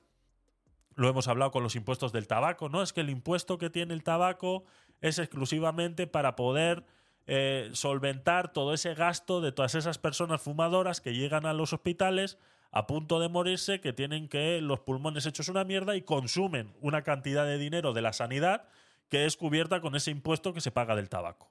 Pues ahora imagínate tú que el día de mañana, yo que peso 150 kilos, el doctor decide que yo no puedo comer hamburguesas porque van en contra de mi salud. Y para que yo al día de mañana no vaya al médico, pues con problemas de colesterol, con eh, obesidad mórbida y cosas de esas, pues son capaces de que en mi tarjeta, en mi cuenta de banco de dinero digital, puedan poner una cláusula en la que diga que mi dinero digital no se puede utilizar para ir al McDonald's.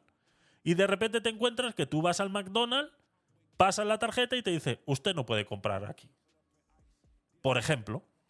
¿No? O sea, es, es un supuesto bastante válido. Bastante válido. Entonces, y así absolutamente con todo. Eh, así te controlan más para que no dejes eh, de pagar impuestos. Eso, eso te lo por seguro. Eso por seguro. O sea, si lo de los impuestos, eh, si realmente no fueran impuestos, si fueran libres, es donde se por eso son impuestos. Es donde se dieran cuenta que la gente no los pagaría, ¿no? Porque se sabe, se sabe muy bien que es así. Entonces, así saben qué haces con tu dinero, tu dinero. Sí, sí, sí, no, es saber es en todo momento qué hacer, qué haces con tu dinero, ¿no? El, el dinero fiat, el dinero tangible, el dinero, la moneda, el billete, el papel, eh, tú te vas a comprar un chicle y el único que sabe que te has comprado un chicle eres tú y el que te lo está vendiendo. Ahora tú te vas con un euro digital a comprar un chicle y lo vas a ver todo el mundo. Entonces vas a entrar en una lista de consumidores de chicles que tarde o temprano pues podrán poner, dirán, pues mira, hay un montón de consumidores de chicles en X zona del país, en lo cuales, pues mira, por eso es que hay unos altos niveles de azúcar o etcétera, etcétera. Una cantidad de, mierdas que te puedes imaginar que podemos terminar en un control eh, eh, loco, ¿no? Por eso ella sabe lo que están haciendo. Por eso es que ella en su discurso te tiene que decir que el cash está para quedarse. O sea, que no lo van a quitar. Ella sabe que es mentira, que a la larga lo van a terminar quitando.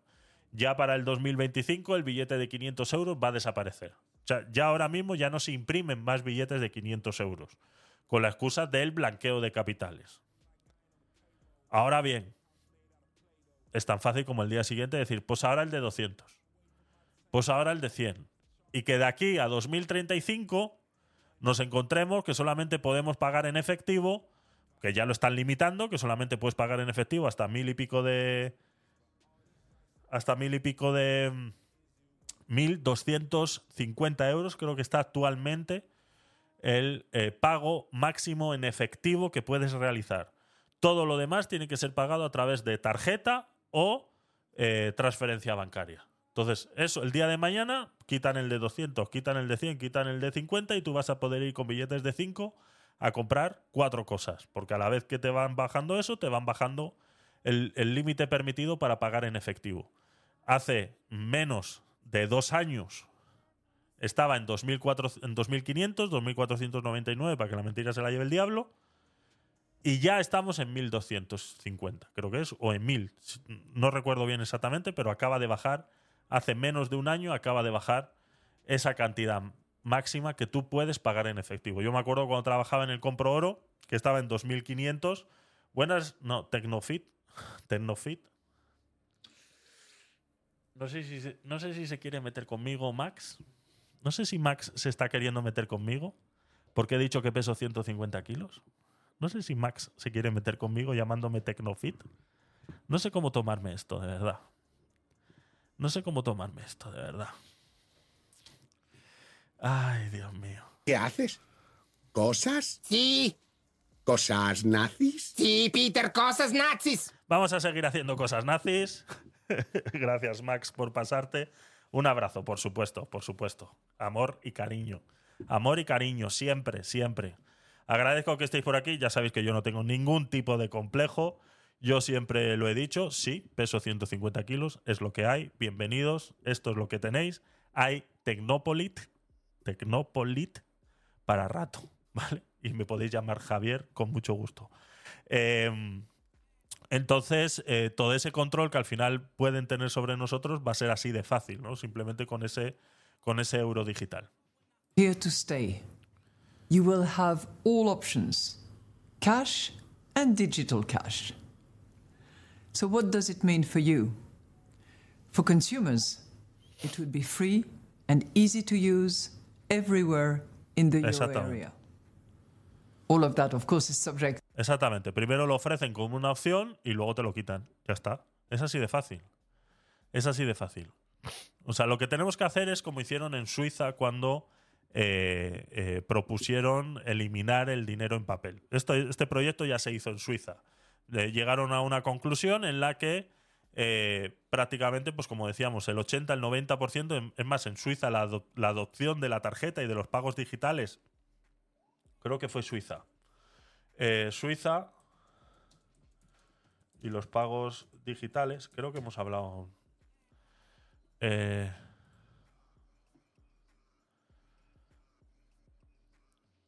creo que fue en Suiza. En términos de valor, la tarjeta de crédito. No, este no es. Alpian, Suiza, Suecia. Disminuye el uso de efectivo en Suiza. ¿Puede ser este? Creo que fue aquí. Primero lo ofrecen como opción y luego la puñalada trapera. Eso es. Eso es. Mickey Monty, bienvenido. Bienvenido, ya se ha hecho su cuenta, ya se ha hecho su cuenta. Eh, disminuye el uso de efectivo en Suiza. Alrededor del 36% de las transacciones realizadas en Suiza se liquidaron con dinero físico el año pasado, según una encuesta del Banco Nacional Suizo. El 36% de las transacciones realizadas con dinero físico, ¿no? Entonces estamos hablando de una gran cantidad. Esa cifra contrasta con el 43% en 2020, o sea que vieron cómo se iba, cómo se iba reduciendo, ¿no? Y luego, eh, y luego lo, lo están intentando revertir de tal manera que están haciendo una cantidad de campañas inmensas para que la gente vuelva a utilizar el efectivo.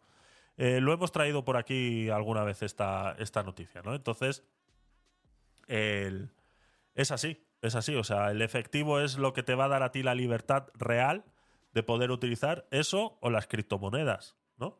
Como el, como el Bitcoin. Cash or digital, the choice will be yours. You euro, your choice. Your choice. ¿no? Tu euro, tú eliges. ¿no? Tu elección, ¿no? Eu- European Central Bank, ¿no? Pues así se ha llenado. eh, eh, estaba aplaudiendo con las orejas eh, la von der Leyen, ¿no? En el, en el medio de comunicación negocios.com decían que Europa se excusa por el euro digital. Dicen, no es un proyecto de gran hermano, ¿vale? Como diciendo, esto no es un juego de niños, esto realmente va a suceder y eh, se va a tomar con eh, la mayor. eh, con la mayor seriedad posible, ¿no? Como decía mi abuela, Nenico, no el dinero debajo del colchón, que si luego duele, que si, que si luego duele la espalda, ¿no? O sea, el dinero debajo del, del colchón, que si no luego duele la espalda, entiendo. Que si no duele la espalda, eso es, eso es. El dinero debajo del colchón, ¿no? Es increíble. Esas, esas abuelas y esos abuelos que guardaban el dinero debajo del colchón. Así es, así es. En los bancos lo justo, lo justo para pagar lo que te obligan a pagar por tener eh, así y lo demás, si lo puedes tener en efectivo, eh, mejor. Es, es así. También hay leyes que no te permiten tener más de X cantidad de efectivo en casa. O sea que mm, es... O sea, al fin y al cabo te van a obligar. O sea, vamos a pasar por el aro. O sea, nos guste o no nos guste, al fin y al cabo vamos a pasar por el aro. Porque si ya eh, en una transacción de más de 3.000 euros eh, una transferencia de más de 3.000 euros, automáticamente ellos, eh, el banco está obligado a avisar a Hacienda, eso mañana te lo van a bajar a 1.000, etcétera, etcétera, etcétera. O sea, todo eso al final es simplemente es ir acortando el, el- cerco, ir acortando el cerco, ir acortando el cerco y al final todos vamos a terminar pasando por ahí porque vas a tener, por mucho que tengas tu dinero en casa, vas a querer ir a utilizarlo y te van a poner el baño de la rana, exactamente. Exactamente. Ese, ese gran experimento de, la rana eh, metida en agua y calentando ese agua poco a poco, ¿no? Y al final la rana no se da cuenta de que, de que está siendo hervida, cocinada. Así es, así es, ese gran, gran experimento que explica muchos problemas de la sociedad y cómo hemos llegado a muchos a admitir muchos problemas de la sociedad, ¿no? O esa ventana de Overton también que viene a explicar más o menos eh, eh, lo mismo de cómo poco a poco se van asimilando situaciones que hace muchos miles de años hubiéramos hecho una guerra civil, a día de hoy estamos aceptando como si nada, ¿no? Entonces, eh, sí, así es. Eh, la comisaría de finanzas, eh, Marie Red McGuinness, eh, defiende el proyecto del euro digital y dice que este no es un proyecto de gran hermano. Tras presentar lo que sí se convierte en realidad, será una extensión virtual de los billetes y monedas en euros y que liquidará los pagos en toda la eurozona en segundos. Buenas, Rubén, bienvenido. Por eso de... ¿El qué de gran hermano? Buenas, disculpa Javier, por eso de gran hermano. Ah, ¿qué es eso? Ah, ah, joder, perdón. perdón, perdón, es mi culpa. Perdón, es mi culpa, es mi culpa, sí. Es un reality, perdón, Rubén. es un reality show. Es un reality show, eh, Gran Hermano. De, yo es que no lo he visto nunca, la verdad. No lo he visto nunca. Es un, es un reality show. A ver, Gran Hermano VIP, últimas noticias. ¿Vale? Es, es, es como un montón de gente metida en una casa, ¿no? Es que no sé cómo explicarlo. Sí, bueno, eh, a ver, eh, no tiene nada que ver realmente con el euro digital, no tiene nada que ver. Lo que pasa es que lo de Gran Hermano se utiliza mucho de manera despectiva para hacer referencia a, eh, a cosas bizarras, ¿no? A cosas que solamente pasan en Gran Hermano, ¿no? Es, como un reality show donde viven todos dentro de una casa, tengo entendido que creo que es así, y bueno, y ahí pues pasan cosas de la vida normal, de la sociedad, pero delante de las cámaras. Entonces, eh, se utiliza mucho eso de gran hermano de manera despectiva, ¿no? Como a tratar a una cosa por, eh, eh, por eso, ¿no? Es que eso, cosas que solo pasan en gran hermano, ¿no? Se suele decir, o cosas así. Es, es eso, por eso. Pero no tiene nada que ver con, con el euro digital, ¿no? Sino que es, lo que quiere dar a entender es que nos estamos tomando el euro digital como si fuera un proyecto de gran hermano. No, es, es realidad, es lo que nos quieren decir. Dice, los partidarios dicen que el euro digital va más allá de proporcionar un bien público y garantiza que la moneda y el Banco Central Europeo sigan siendo relevantes en una economía digital. Pero los críticos temen que les dará a los gobiernos una forma de espiar el comportamiento de compra. Algunos describen el euro digital como un plan encubierto para eliminar gradualmente el efectivo y controlar los hábitos de compra de las personas. Eh, la inquietud sobre cómo vender el proyecto se vio subrayada por un intento de última hora del equipo de la presidencia de la comisión, Ursula von der Leyen, Leyen, de retratar la propuesta hasta después del verano, retrasar la propuesta hasta después del verano para, eh, para después del verano por preocupaciones de que el lenguaje sobre la privacidad de los pagos no era lo suficientemente fuerte. ¿No se refiere al gran hermano de la novela de 1984? Yo no sé, o sea, o sea, yo no sé si, eh, o sea, vosotros os habéis reunido antes del directo para decir, vamos a trolear a Javier hoy lo más posible, soltándole cosas random para ver si le pillamos en algo, o sea, o sea, ¿os habéis puesto de acuerdo? ¿Qué es eso de una novela de 1984? No, no, que no, no sea cual- de Gran Hermano. Ah, te refieres a la novela 1984. De. Sí, la de. ¿Cómo se llama? El.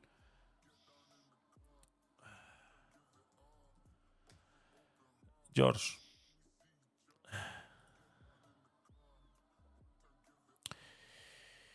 Eh.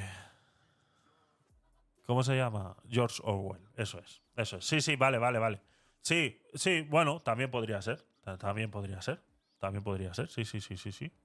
Es, es bastante, bastante traíble, bastante traíble al, al caso del que estamos hablando. Sí, sí, sí, sí.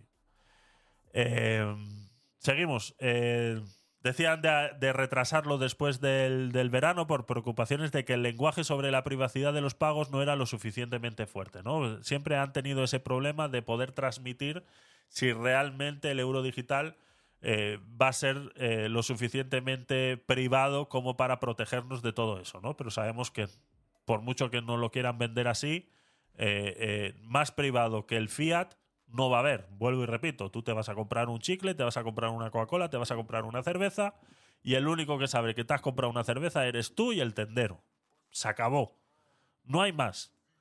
Con el, en el momento que hay cuestiones digitales por medio, te puedes encontrar con cualquier cosa. Con cualquier cosa. O sea, imagínate el escenario más bizarro posible que te lo por seguro que vas que vas a acertar. Es así, ¿no? Entonces esta puede ser una de las causas por las que el eh, Bitcoin ha pegado ese eh, subidón toda esta semana, ¿no? Lleva una semana eh, bastante, bastante convulsa, ¿no? Este fue el primer llamado de atención, este que vemos aquí. Fue el, el, el primer llamado de atención, este que vemos aquí. ¿Vale? Es que no me acuerdo yo cómo. Aquí. Este primer. eh, este primer de aquí fue el primer llamado de atención de que algo iba a suceder. Eh, hacía mucho tiempo en el que el Bitcoin no tenía estos, esta subida. Estamos hablando de una subida eh, bastante interesante, desde los 26.300 a los 28.500 en la- una misma hora, ¿de acuerdo? Estas, estas barras que vemos aquí, estas velas que vemos aquí son de una hora, por ende estamos hablando de más de un 8% en una misma hora, ¿no? Veníamos de un proceso del Bitcoin de prácticamente dormido, eso fue por una de las razones que el programa sobre criptomonedas eh, se paralizó, ¿de acuerdo? Es eh, simplemente por eso, eh, porque pues prácticamente las criptomonedas estaban paralizadas desde hace mucho, ¿no? Si lo ponemos en días, podemos ver que ese, ese proceso que estamos viendo aquí, esta vela alta que estamos viendo aquí, es la que abrió este mercado alcista en el que estamos ahora y, bastante, bastante, bastante grande, pues venía de un proceso de poco más de un 2 para arriba, un 3 para abajo, etcétera, etcétera, etcétera, ¿no? Incluso hubo eh, bajadas de hasta un 3% por aquí, si no me equivoco, más o menos por ahí andaban. Eh, bueno, aquí me está dando un 22% de caída en 23 días eh, y cosas así, ¿no? Eh, poco, la verdad que el mercado estaba muy poco relevante hasta que ha despertado un poquito eh, ahora con esta subida de más del 20 y pico por ciento en, estas, en estos pocos días, ¿no? Vámonos otra vez a días. Aquí, en estos pocos días, pues prácticamente desde que estábamos en esta línea, en esta media móvil de los 200, esta amarilla, pues eh, mirar esa rectitud que estaba teniendo esa media móvil de los 200 días, ¿vale? O sea, anual, estaríamos casi mostrando una, una media móvil anual, eh, pues prácticamente eh, recta, ¿no? En, un mínimo de los 24.700, a día de hoy 25.900, ¿no? En esa media ponderada móvil de 200 días está muy, muy, muy recta, ¿no? Pero si vemos que en en esta último movimiento, pues sí hubo realmente una subida de más del 30%. Estamos hablando aquí del 30% en 14 días, ¿no? Esta última quincena ha sido eh, bastante movidita, ¿no? Pues puede ser que esto sea lo que esté sucediendo. También tenemos que recordar que para abril eh, va a cometer eh, lo que es el halving. Si no conocéis lo que es el halving, pues es ese proceso en el que las eh, recompensas a los mineros eh, se ven reducidas a la mitad. Suele suceder cada cuatro años. En realidad es cada eh, 200.000 bloques, si no me equivoco, 200.000 bloques minados eh, sucede ese, ese halving. Y bueno, está calculado que más o menos para abril del 2024 suceda esa reducción. Eso ha puesto de ejemplo durante toda la historia del Bitcoin que más o menos eh, el precio eh, en relación a, a- los halving anteriores se, se eh, suba alrededor de un 25%. ¿no? Entonces podríamos estar hablando que si la parte más alta que hemos tenido en los cuatro años anteriores al halving anterior, hemos llegado a los 60.000, 63.000 dólares, pudiéramos encontrarnos que posiblemente en este halving superemos esos 60 y con un poco de suerte lleguemos a los 100. Entonces, más o menos es lo que están proponiendo eh, eh, los gráficos en tal, ¿no? Yo tengo estas, estas medias, a mí me gusta trabajarlo en horas lo que es el Bitcoin. Yo trabajo el Bitcoin, suelo hacer algo de, de trading, pero la gran mayoría lo que hago es un es mantenerlo, ¿vale? Es, es holdearlo directamente. Y yo utilizo las medias móvil de 20, 50 y 200, ¿no? Y entonces me doy cuenta que van dibujando estos pequeños eh, cuellos de cisne con su cabeza y su pico, ¿no? Entonces aquí vamos a ver que en las próximas horas, si queréis eh, guardarlo, en las próximas horas este precio se va a mantener aquí, ¿vale? Vamos a dejar esto aquí dibujado. En las próximas horas este precio se va a mantener por aquí. Este pico de este cisne vamos a ver que se va a unir por aquí y que posiblemente eh, tengamos una, una bajada del precio para llegar a tocar la, la de 200, que más o menos en este, en este rango, si se sigue manteniendo aquí, la de 200 se tendría que unir por aquí, más o menos, pudiéramos encontrar que el Bitcoin baje de nuevo a los 30 con 250, ¿no? Sería más o menos el panorama en las próximas horas de aquí al fin de semana. eh, sería más o menos ese, ese panorama, ¿no? El que eh, nos estaríamos enfrentando para volver a coger el lunes con fuerza y posiblemente volver eh, a repuntar. Si es verdad que esto no es totalmente sano, o sea, esto que está sucediendo aquí, esto que estamos viendo aquí no es sano, o sea, esto no es eh, eh, lo que necesita el mercado ahora para poder llegar a un halving eh, de manera sana y que, bueno, pues que no estemos comprando algo que, el día de mañana nos, nos tal. Por eso tiene que haber una corrección y conseguir los niveles de la mitad de esto que estábamos viendo ahora, ¿no? Entonces, si esto que estoy comentando sucede, sería eso sí sería normal, ¿vale? Eso sí sería normalizar, sería cazar a toda esa gente que ha comprado por aquí y que está pensando en, ganar eh, dinero fácil, que es la gente que compra por aquí, estas grandes eh, eh, cantidades que vemos que hay picos,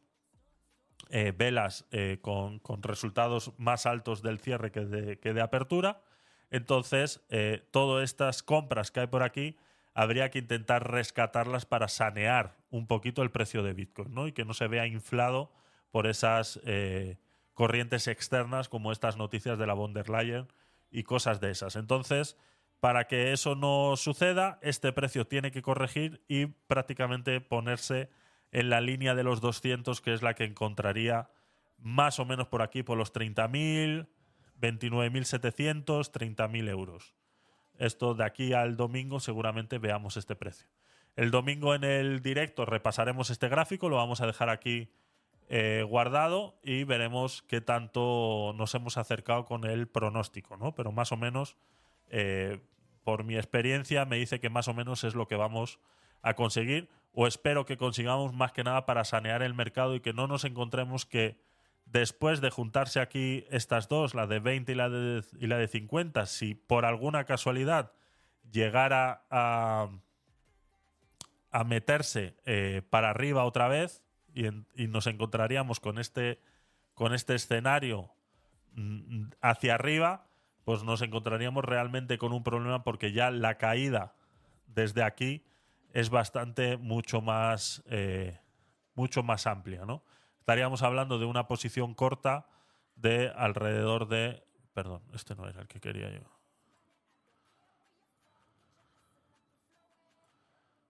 Si nos vamos aquí estaríamos hablando de una posición de unos 300 a un 0,075, ¿vale? Un importe de 750. Estaríamos hablando de una caída bastante gorda desde aquí hasta aquí, que realmente viniera a recuperar un poco bastante, eh, y esto es lo que realmente hace desánimo a la hora de invertir en Bitcoin. No creo que esto se dé, yo estoy apostando más por esto, eh, más que nada porque la reducción de compra y ventas se han reducido bastante en estas últimas horas.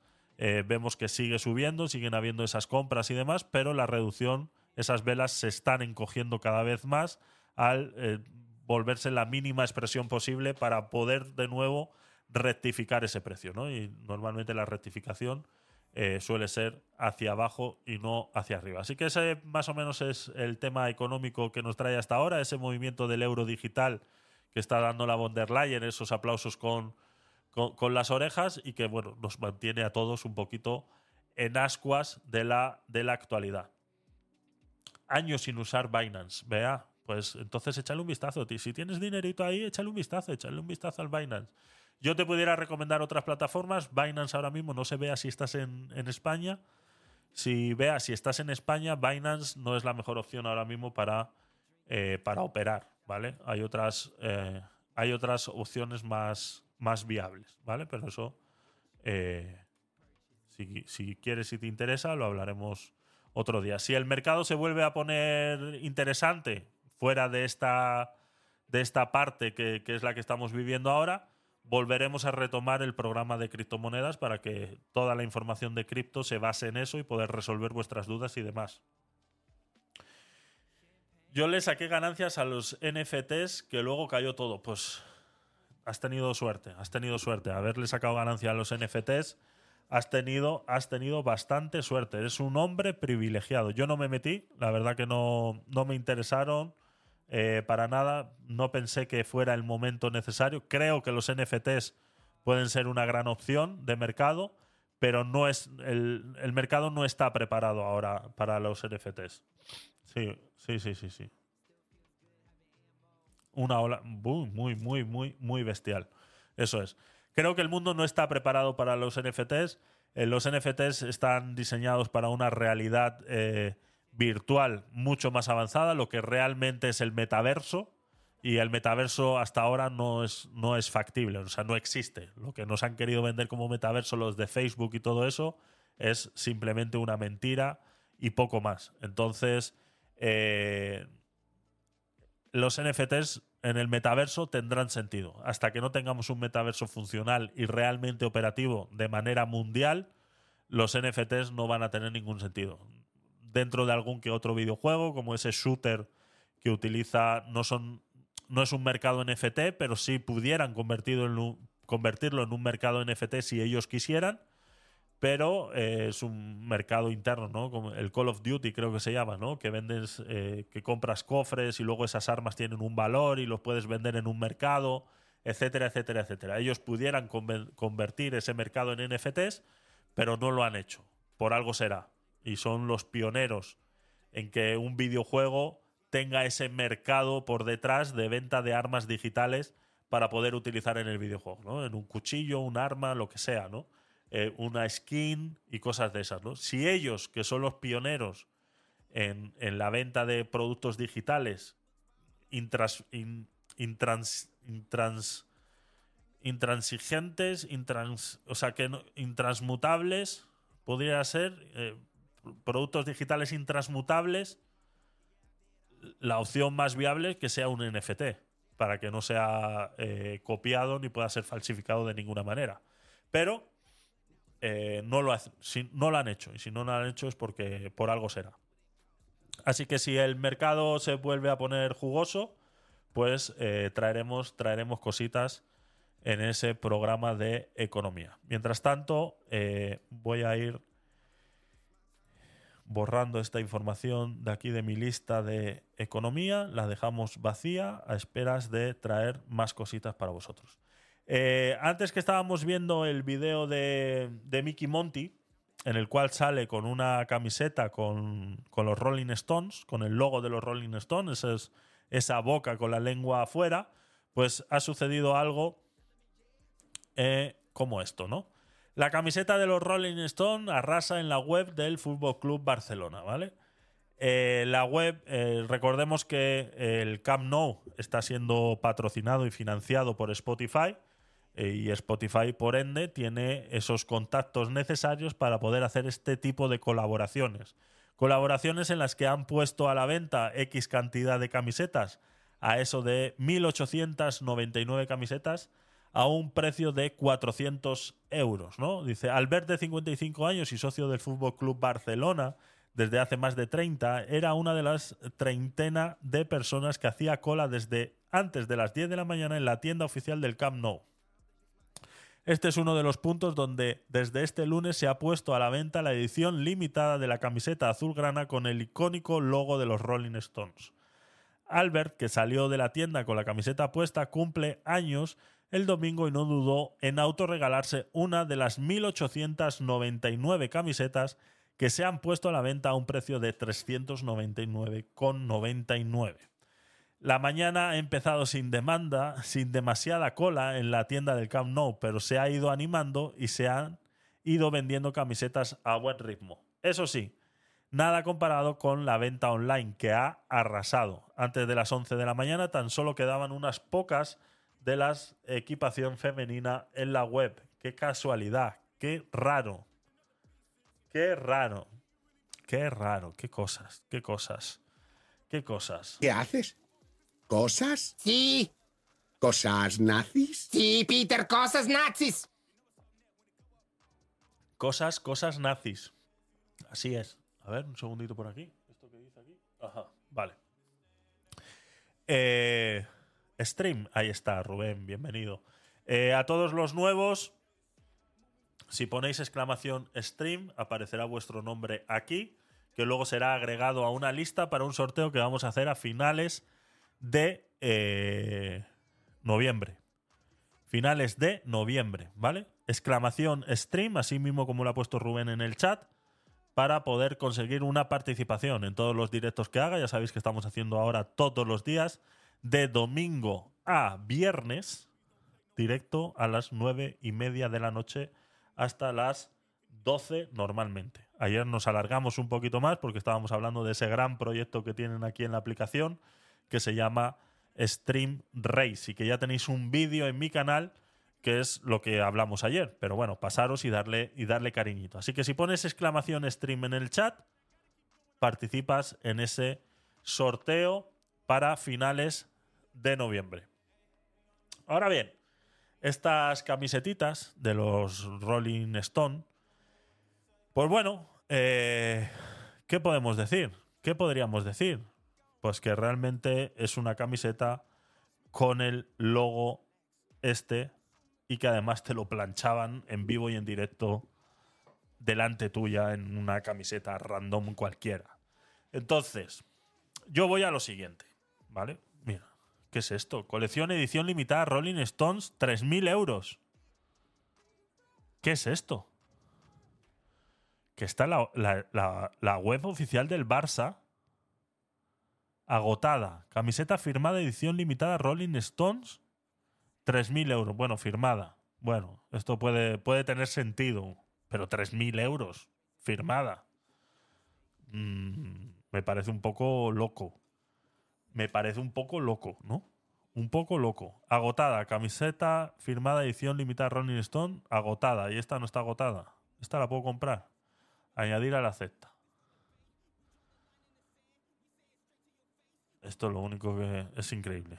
No, no te gusta, ¿no? A mí tampoco. Exactamente, es como los logos de... Eso es, que solo por el, el logo sube el precio.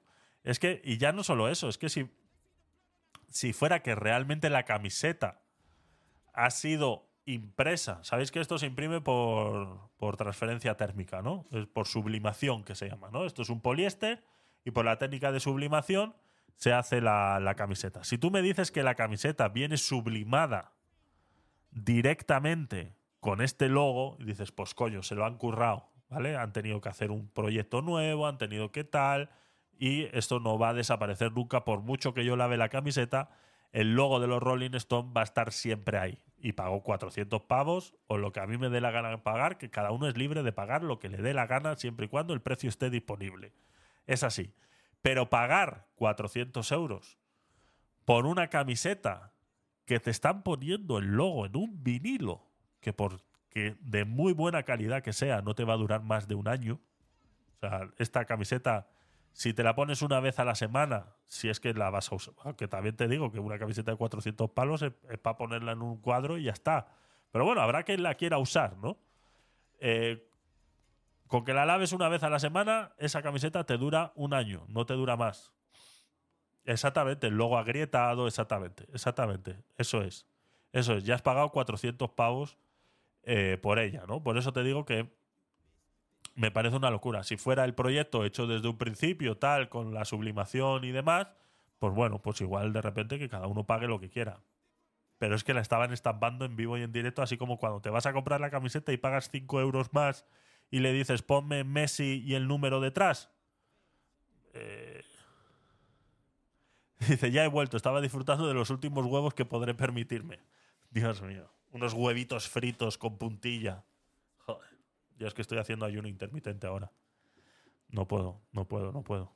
Yo hasta mañana a las 7 de la mañana no me como mi manzana. Así que has venido aquí a tocarme los huevos. Has venido a tocarme los huevos ahora mismo.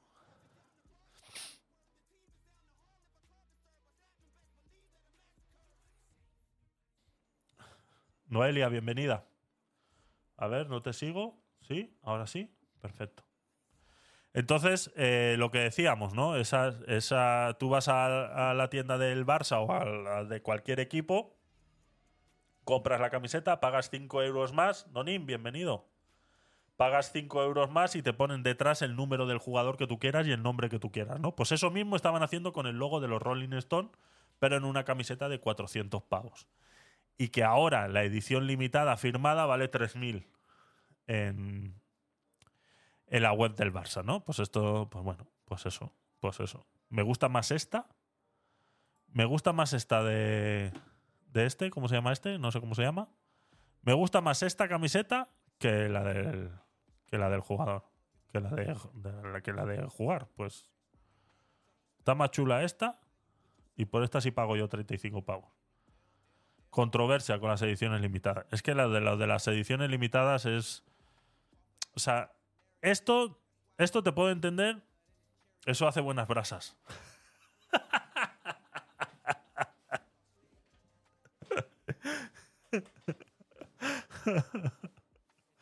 yo te puedo, yo te puedo pensar que esta que es firmada, tú puedes hacer una edición limitada, porque claro, no vas a tener a todos a todos los jugadores firmando mil camisetas. Firman 100 y ya están cansados, ¿no? Entonces, eso sí es una edición limitada. Pero que esta camiseta, como la que está, se está llevando aquí nuestro amigo Albert de 55 años contento porque cumplía años y acaba de pagar 400 euros por ella, te digan que es una edición limitada porque solo hay 1899. De estas camisetas puedes hacer las que quieras. Las que quieras. Y las puedes seguir vendiendo al mismo precio. Que solamente porque traen el logo de, de los Rolling Stone y es oficial de los Rolling Stone. Los Rolling Stone han permitido que esta camiseta lleve este logo, por ende, tiene un coste, pero no 400 pavos. O sea, mm, lo de Spotify también se está viniendo arriba muy rápido. O sea, lo de Spotify está bien que les está saliendo carísimo financiar el, el Bernabéu, pero eh, se están viniendo arriba muy, muy, muy, muy rápido. Dice, van a tener que vender muchas, se estima una deuda real de 2,5 billones eh, más para el club. Más que, más, que un, más que un club, más que un club. Ya. Es una locura. Es una locura. Lo que tiene esta gente de por medio es una, es una vasta, vasta locura. Es una vasta locura. Así que esa sería la, eso sería la sección de deportes de hoy. Ya sabéis que los deportes y yo no somos muy buenos amigos. No somos muy buenos amigos. Entonces, eh, ¿qué pasa con el aval de la porta?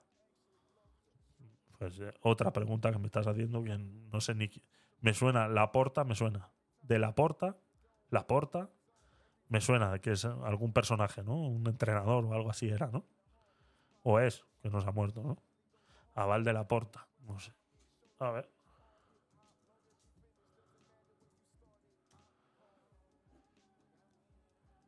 Fútbol Club Barcelona. La porta prepara un aval personal. no, no, no las hemos considerado eh, nunca, ¿no? Primero la liquidación y, no, no, no correspondía, ni lo pretendíamos hacer, por eso nos presentamos. Eh, la sociedad anónima, eh, conmigo de presidente, no, no se va a hacer nunca. Pensad que eh, la- mi razón de existir como presidente del Barça es que el Barça nunca sea una sociedad anónima, que el Barça siempre sea propiedad de los socios y socias del club. Entonces, esto es mi razón de existir como presidente. Yo no, no, no, no, veo otra, ¿eh? Eh, porque soy un firme defensor. Me avala una trayectoria de que el Barça pertenece a una comunidad determinada, eh, son sus Presentó un aval de 200 millones para la candidatura y después de la ruina no sé si responden con eso o qué pasa. socios y sus socias, que son los propietarios del club, que durante ahora ya casi 123 años de historia, hemos pasado muchas vicisitudes, pero han mantenido este, esta forma mm, jurídica y esta forma que nos conecta a, a- a nuestro club, evidentemente, nos conecta a nuestra ciudad, a nuestro país, a nuestra comunidad. O sea, realmente que el Barça sea una sociedad anónima o pertenezca a los socios, ¿repercute algo en que tenga mejores o peores jugadores? O sea, realmente se centran, o sea, si no es rentable, ¿qué más les dará que sea una sociedad anónima? ¿no?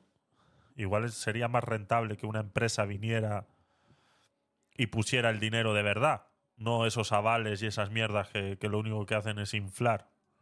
Y, esto para mí es, es, vamos, es indiscutible y, y es la razón que tengo yo de, de existir como presidente del Barça. ¿eh? Muy bien. Garantizar esto, que el Barça siempre será de los socios y socias del Fútbol Club Barcelona. Puedo asegurar, Y garantizar que Y eh, esta es mi razón de existir, ¿eh? de que el Barça siempre sea. Lo vas a re- repetir otra vez. Y las socias del Fútbol Club Barcelona. Repítelo otra Pero vez. es que precisamente se ha hecho esto para evitar eh, el, que hubiera esta tentación. Pensad que. Mire, a, a mí lo que. A, a veces cuando. Yo creo que. Vamos, tiene muy claro el barcelonismo de que esto es así, ¿no? De que eh, mi, mi presidencia garantiza que el Barça siempre será de sus socios y de sus socias. Si alguien quiere eh, No tiene más argumento que ese, ¿no? Porque lo ha dicho seis veces ya. O sea, no tiene más argumento que eso. O sea, seguir manteniendo la ruina del Barça es que sea de sus socios y de sus socias. Es lo que está diciendo. O sea, el Barça sigue siendo una ruina. ir lanzando esta, esta eh, Javi, ¿cómo ves eh, lo del tema territorial? Parece que no eh, quedan stopper que paren esto. Lo de, lo de la independencia catalana, bueno. O- o alimentando este temor y yo creo que, que Se está usando el club deportivo como arma política independentista. Dios mío, también. También están usando al Barça para... se equivoca porque precisamente las palancas se han hecho para evitar esto. Yo lo que me sorprende es que haya aún voces que digan que esto, ¿no? De, de que, de que el Barça va encaminado hacia la sociedad anónima. Esto es totalmente falso. Bueno. A ver, A ver, eh, lo va a volver a repetir 3.000 veces. Lo del tema, si están utilizando al Barça de, arma arrojadiza eh, de manera independentista, eh, que sepa el Barça que si Cataluña se independiza de España por alguna manera, eh, va a jugar solo. O sea, tiene que hacerse una liga solo él con Andorra y el español, ¿no? Que es el otro. es el otro. Dice, cuanto más dice que es falso, más posibilidades hay de que lo hagan. Exactamente, exactamente. Si es que es el único argumento que tiene. O sea, es el único argumento que tiene. Exactamente, así es. Entonces, eh, eh, la independencia, pues es que he hablado muchísimo ya de la independencia. Yo, o sea, yo he llegado a un punto en que si se quieren independizar, que se independicen. Pero que se independicen con todas las de la ley. No como a ellos les da la gana. Porque claro, entonces así se independiza cualquiera. ¿No? Mira el, Reino Unido, está deseando eh, regresar a la Unión Europea porque ha sido un fiasco.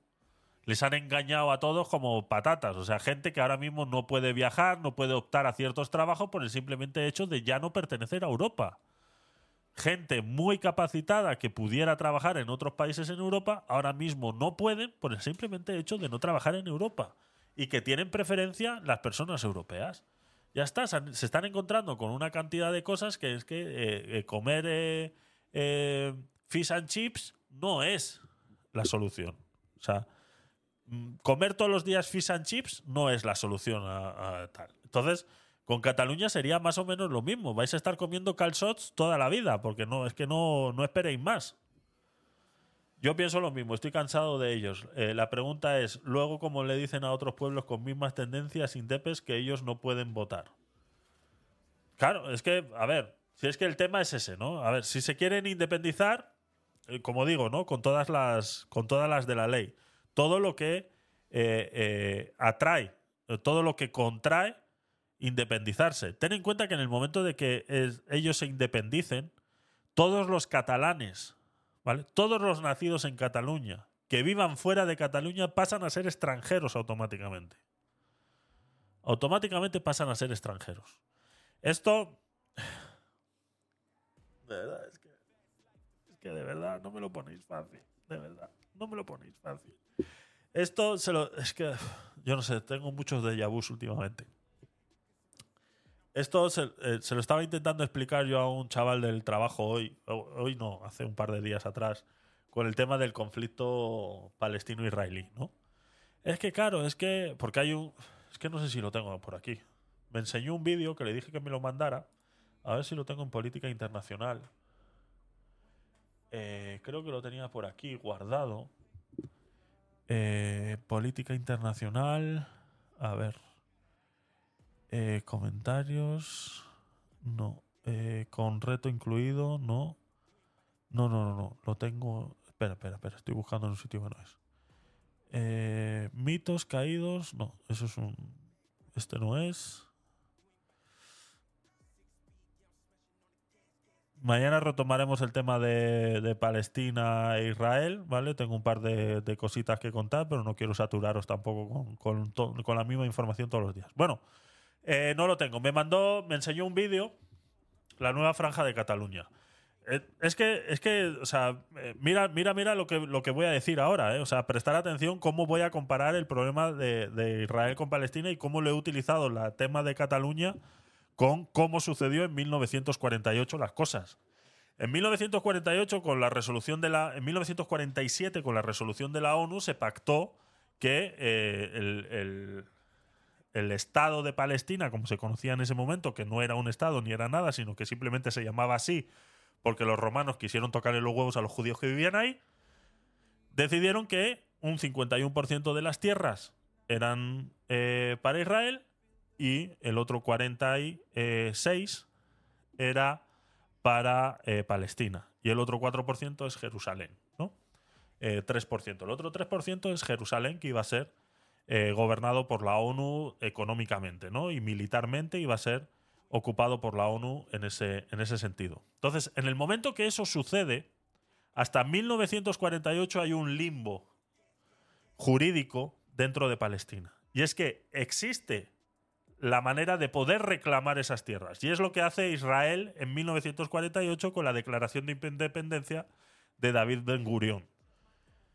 En ese momento que ellos proclaman el reconocimiento de esas tierras que ofreció la ONU, que es una de las funciones por las que la ONU existe, fuera de que mm, eh, se creara por la Segunda Guerra Mundial y que este tipo de cosas no volvieran a pasar, es que en el momento que se crea el Estado de Israel, todos los que están en el Estado de Israel, si son judíos, están legales, si no lo son, ya no lo están. Y entonces es una de las opciones que se ofrecieron a todos los palestinos que vivían dentro de las tierras de Israel.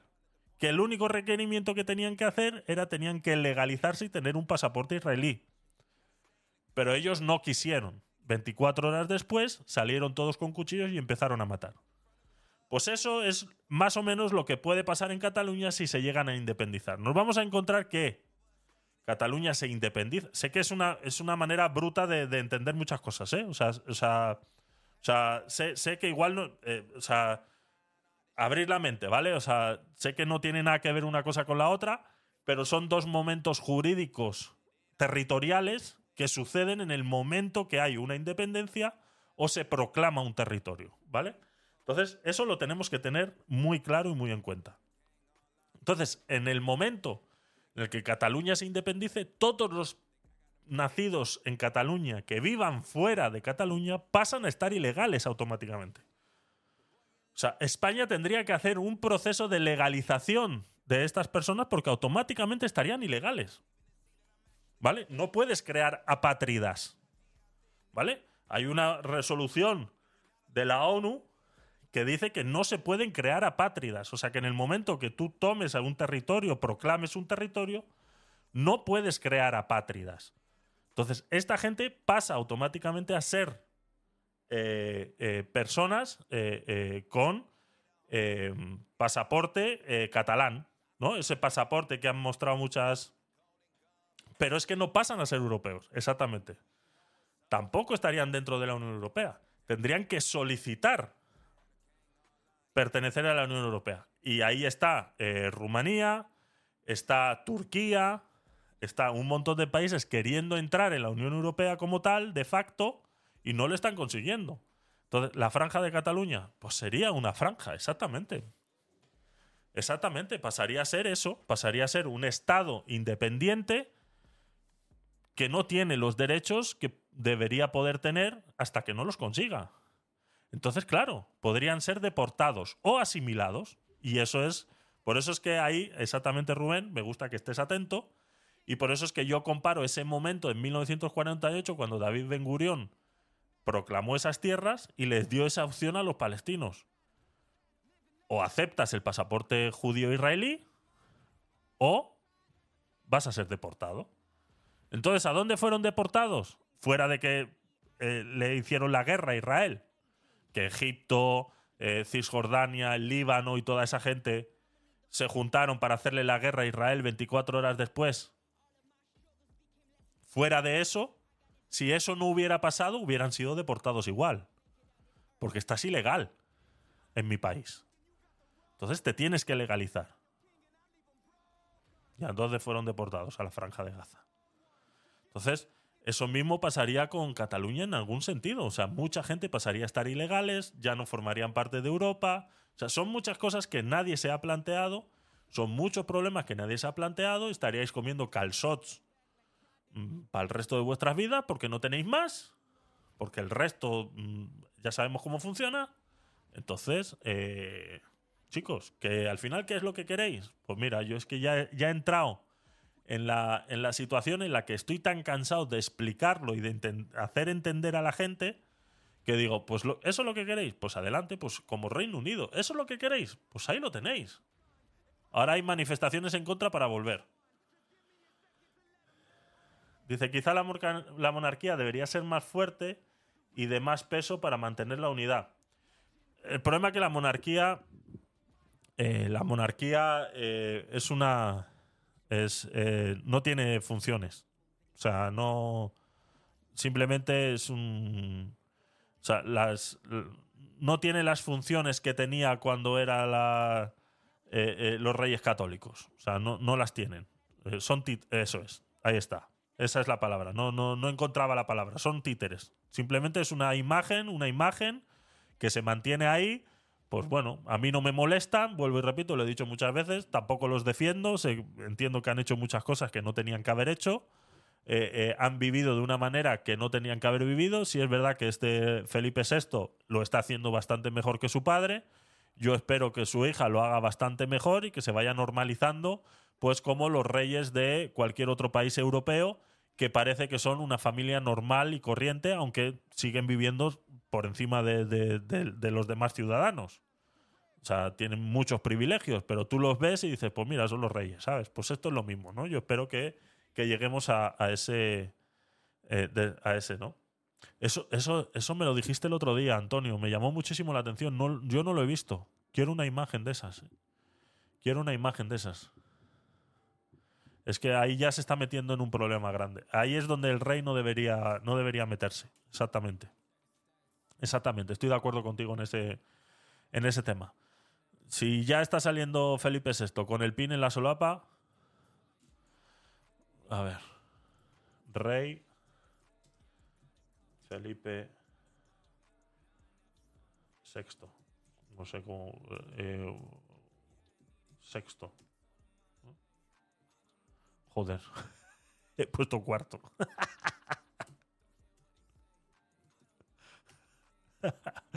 Ay, Dios mío. Felipe VI, imágenes. Mira. ¿Este es? En la propia Wikipedia, toma ya. ¿Es este? Sí tiene pinta, ¿eh? Veo muchos colores aquí, redondo. Sí, sí, sí, sí, sí, sí. sí. Ay, qué bajo ha caído, de verdad. Estas son las cosas en las que volvemos a lo mismo. Si eres un títere para unas cosas, eres un títere para todo. O sea. mm, Exactamente esto no se puede defender. Esto no hay manera de, de defenderlo. Míralo. Míralo.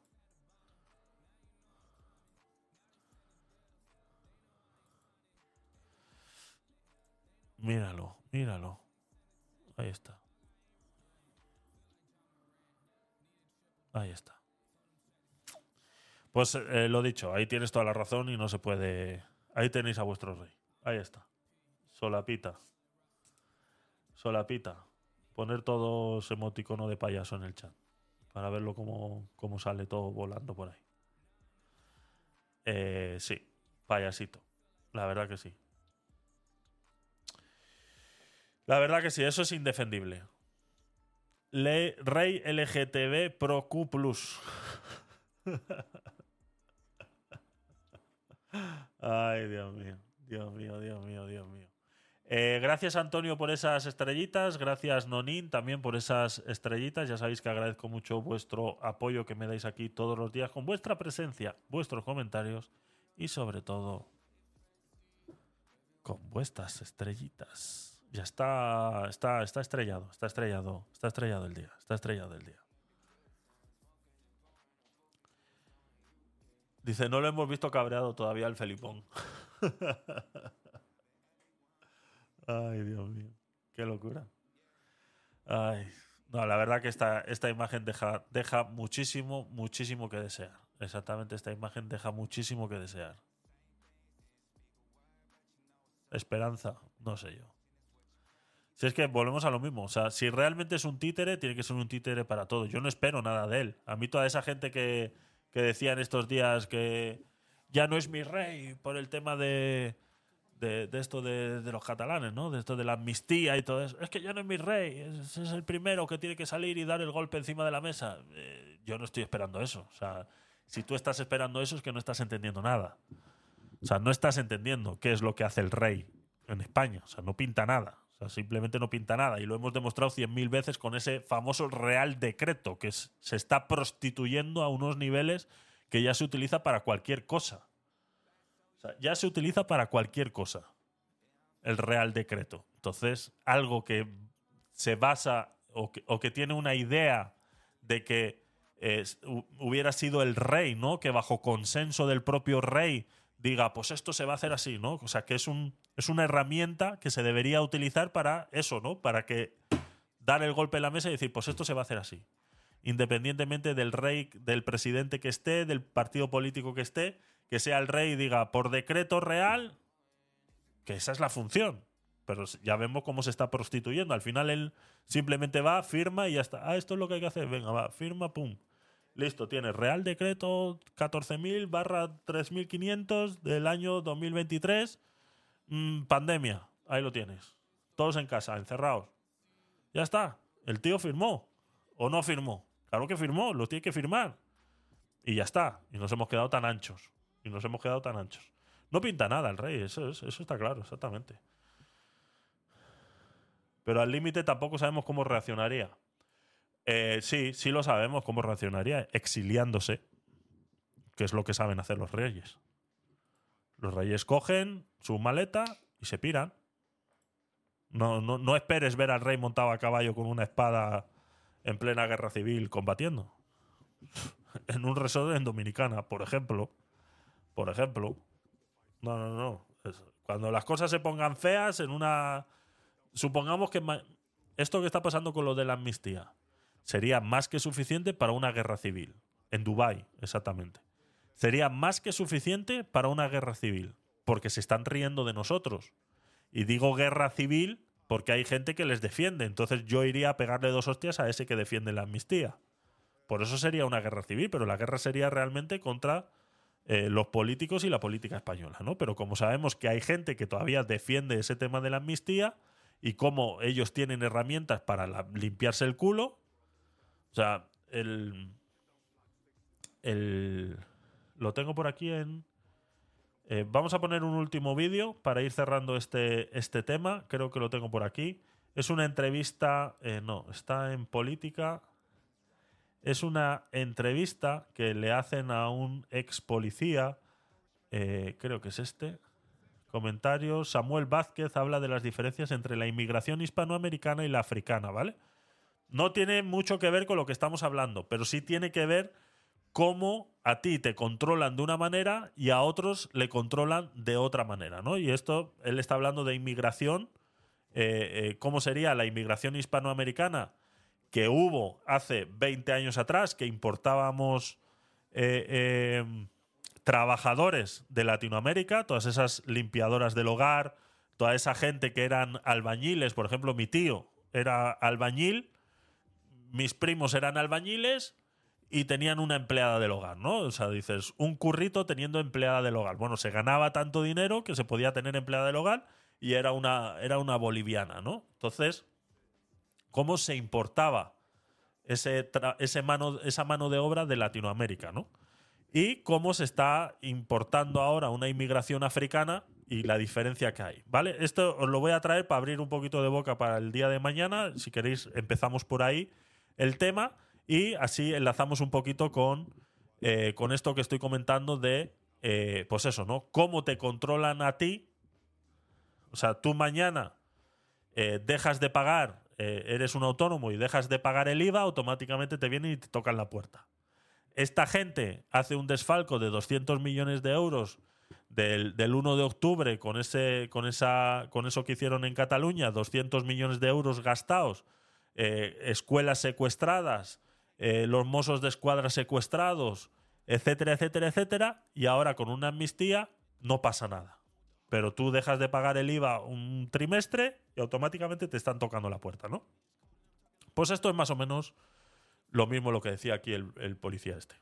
No, nada tiene que ver el control que debas tener sobre países hispanoamericanos que sobre países africanos.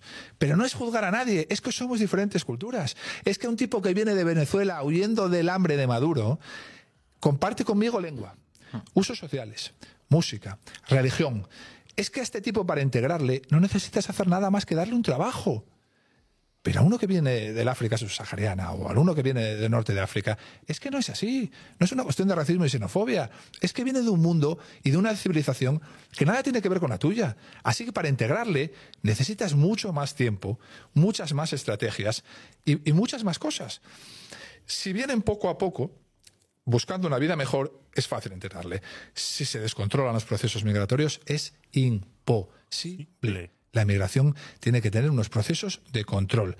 Tú vas a coger, no sé si vas a coger un avión cuando te vuelvas a tu casa, pero si coges un avión, vas a pasar por una, una- un control eh, de papeleo, de pasaporte, de DNI. Tu maleta va a pasar por un arco. Si tú, y tú también. Si tu maleta se detecta un corta uñas, te lo van a quitar. Pero al mismo tiempo que te quitan a ti el corta uñas, que eres una persona sin antecedentes y con un trabajo fijo, está entrando un barco con 100 señores. Y no sabemos de dónde vienen. No sabemos si vienen de hacerle la guerra a otra tribu y de haber matado a seres humanos. No sabemos si han agredido sexualmente a mujeres en sus territorios. Y se esparcen por todo el territorio nacional sin ningún tipo de control, mientras a ti te están quitando el corta uñas. No tiene ningún sentido. ¿Qué te- ¿Cómo puedes llamar a alguien racista por denunciar esto? Que no tiene ningún sentido. No tiene ningún sentido. Ningún sentido tiene que el fin de semana pasado en las Islas Canarias llegaron más de 1.100 eh, personas en, estos, en estas pateras, ¿no? Y que a día de hoy están siendo diseminadas por toda España, que han sido trasladadas en avión a España y están siendo diseminadas de manera eh, indiscriminada por toda España. Les han dado unas chaquetas verdes con unas bolsas de la Cruz Roja, con unas mantas y unas botellas de agua. Y los ves haciendo fila en los locutorios, que me imagino que será para llamar a la gente en su país para decirle, oye, esto está guay, vente en la próxima tanda. Esto hablaremos mañana. ¿Vale? Mañana. Hoy no. Mañana. ¿De qué? De más cosas. ¿De qué cosas? ¿Qué haces? ¿Cosas? Sí. ¿Cosas nazis? Sí, Peter, cosas nazis. Eh, tenéis todavía tiempo, los últimos minutillos, para poder aquí poner exclamación stream en el chat y que os ponga una participación más. Voy a ir abriendo esa. ¿Qué dices, Siri? Ah, no, ha sido Alexa. Me ha encendido la tele.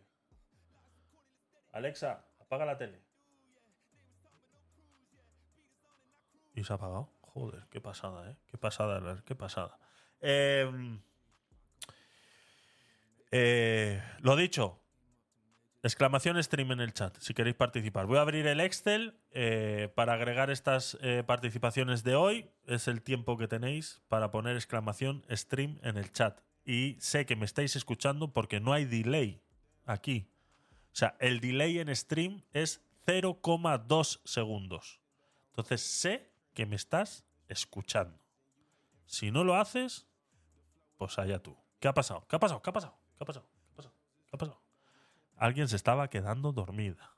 Alguien se estaba quedando dormida. Ah, no. Es que se ha caído. Anda, mi madre. ¿Qué ha pasado? Se ha metido. Justo en el último momento. ¿Y ahora? ¿Y ahora? ¿Ahora qué? ¿Ahora qué? ¿Ahora qué? ¿Por qué estoy yo aquí abajo en el... ¿Me escucháis? ¿Me escucháis? ¿Sí? ¿Y, y- veis a- y, veis a- ¿Y me veis aquí abajo duplicado?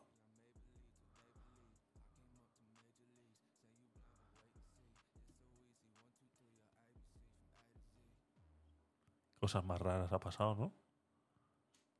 De repente, no, pero a mí se me cayó el directo hace un momento. Sí, sí, se ha caído el directo, ha vuelto y yo me estoy viendo en mi en mi pantalla. A ver si os lo puedo enseñar.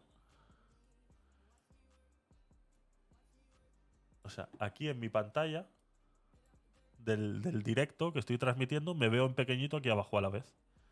Como si estuviera yo mismo transmitiéndome a mí mismo en, en el directo. Ha pasado una cosa muy rara, sí. Bueno, es, es la verdad que es eh, funciona todo demasiado bien para estar en la franja de Cataluña. Eso es. Y el chat. No, ah, ah, no, aquí no se ve así. Perfecto. Eh, perfecto. Es la franja de Cataluña que ha hecho, ha hecho corto. Ha hecho corto. Ha hecho corto y tal. Vale, vamos a traer el Excel. Eh, estábamos con. eh, tenemos a Azulá y a Rubén. Vamos a agregarlos. Eh, exclamación stream en el chat si queréis eh, que os meta una participación para el día de hoy. ¿Vale? El que no la haya puesto la puede poner. Entonces voy a agregar a Azulá y a Nepur. Ahí está. Ahí está. Las dos participaciones. Te lanzaron un bombardeo la Fuerza Aérea Opresora. Pues seguro, seguro. Capaces, capaces. Capaces. Así es. Vale, pues ya están las participaciones de hoy agregadas. Así que eh, nos vamos a ir despidiendo. Vámonos a poner un poquitito de música antes de irnos. Muchas gracias por vuestro apoyo. Hemos llegado a las 847 estrellitas el día de hoy. Eh, ya sabéis que, que esa es eh, la manera primordial de, de participar en, en esta aplicación. Espero que ah, las suscripciones eh, las habiliten dentro, dentro de poco para que también os podáis suscribir y yo pueda empezar a subir contenido exclusivo para suscriptores y que eso pintará bastante, bastante bien. Bastante bien. Así que muchas gracias a todos por haber venido. Nos vemos mañana a las nueve y media de la noche, justamente después de todos los telediarios. Ya sabes, primero escucha lo que ellos te quieren contar y luego vienes aquí a escuchar la otra versión. Vamos a decirlo así. Para no decir la verdad, sino la otra versión. ¿Vale? Así que vamos con un poquitito de música antes de irnos. Justo se acaba la canción. Justo se acaba la canción. Venga, la siguiente. Vamos allá. Buenas noches, Rubén. Gracias por pasarte.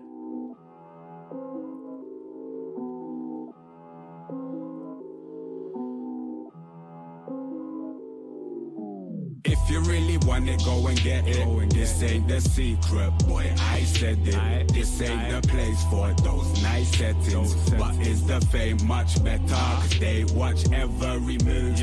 We must improve, leaving them confused.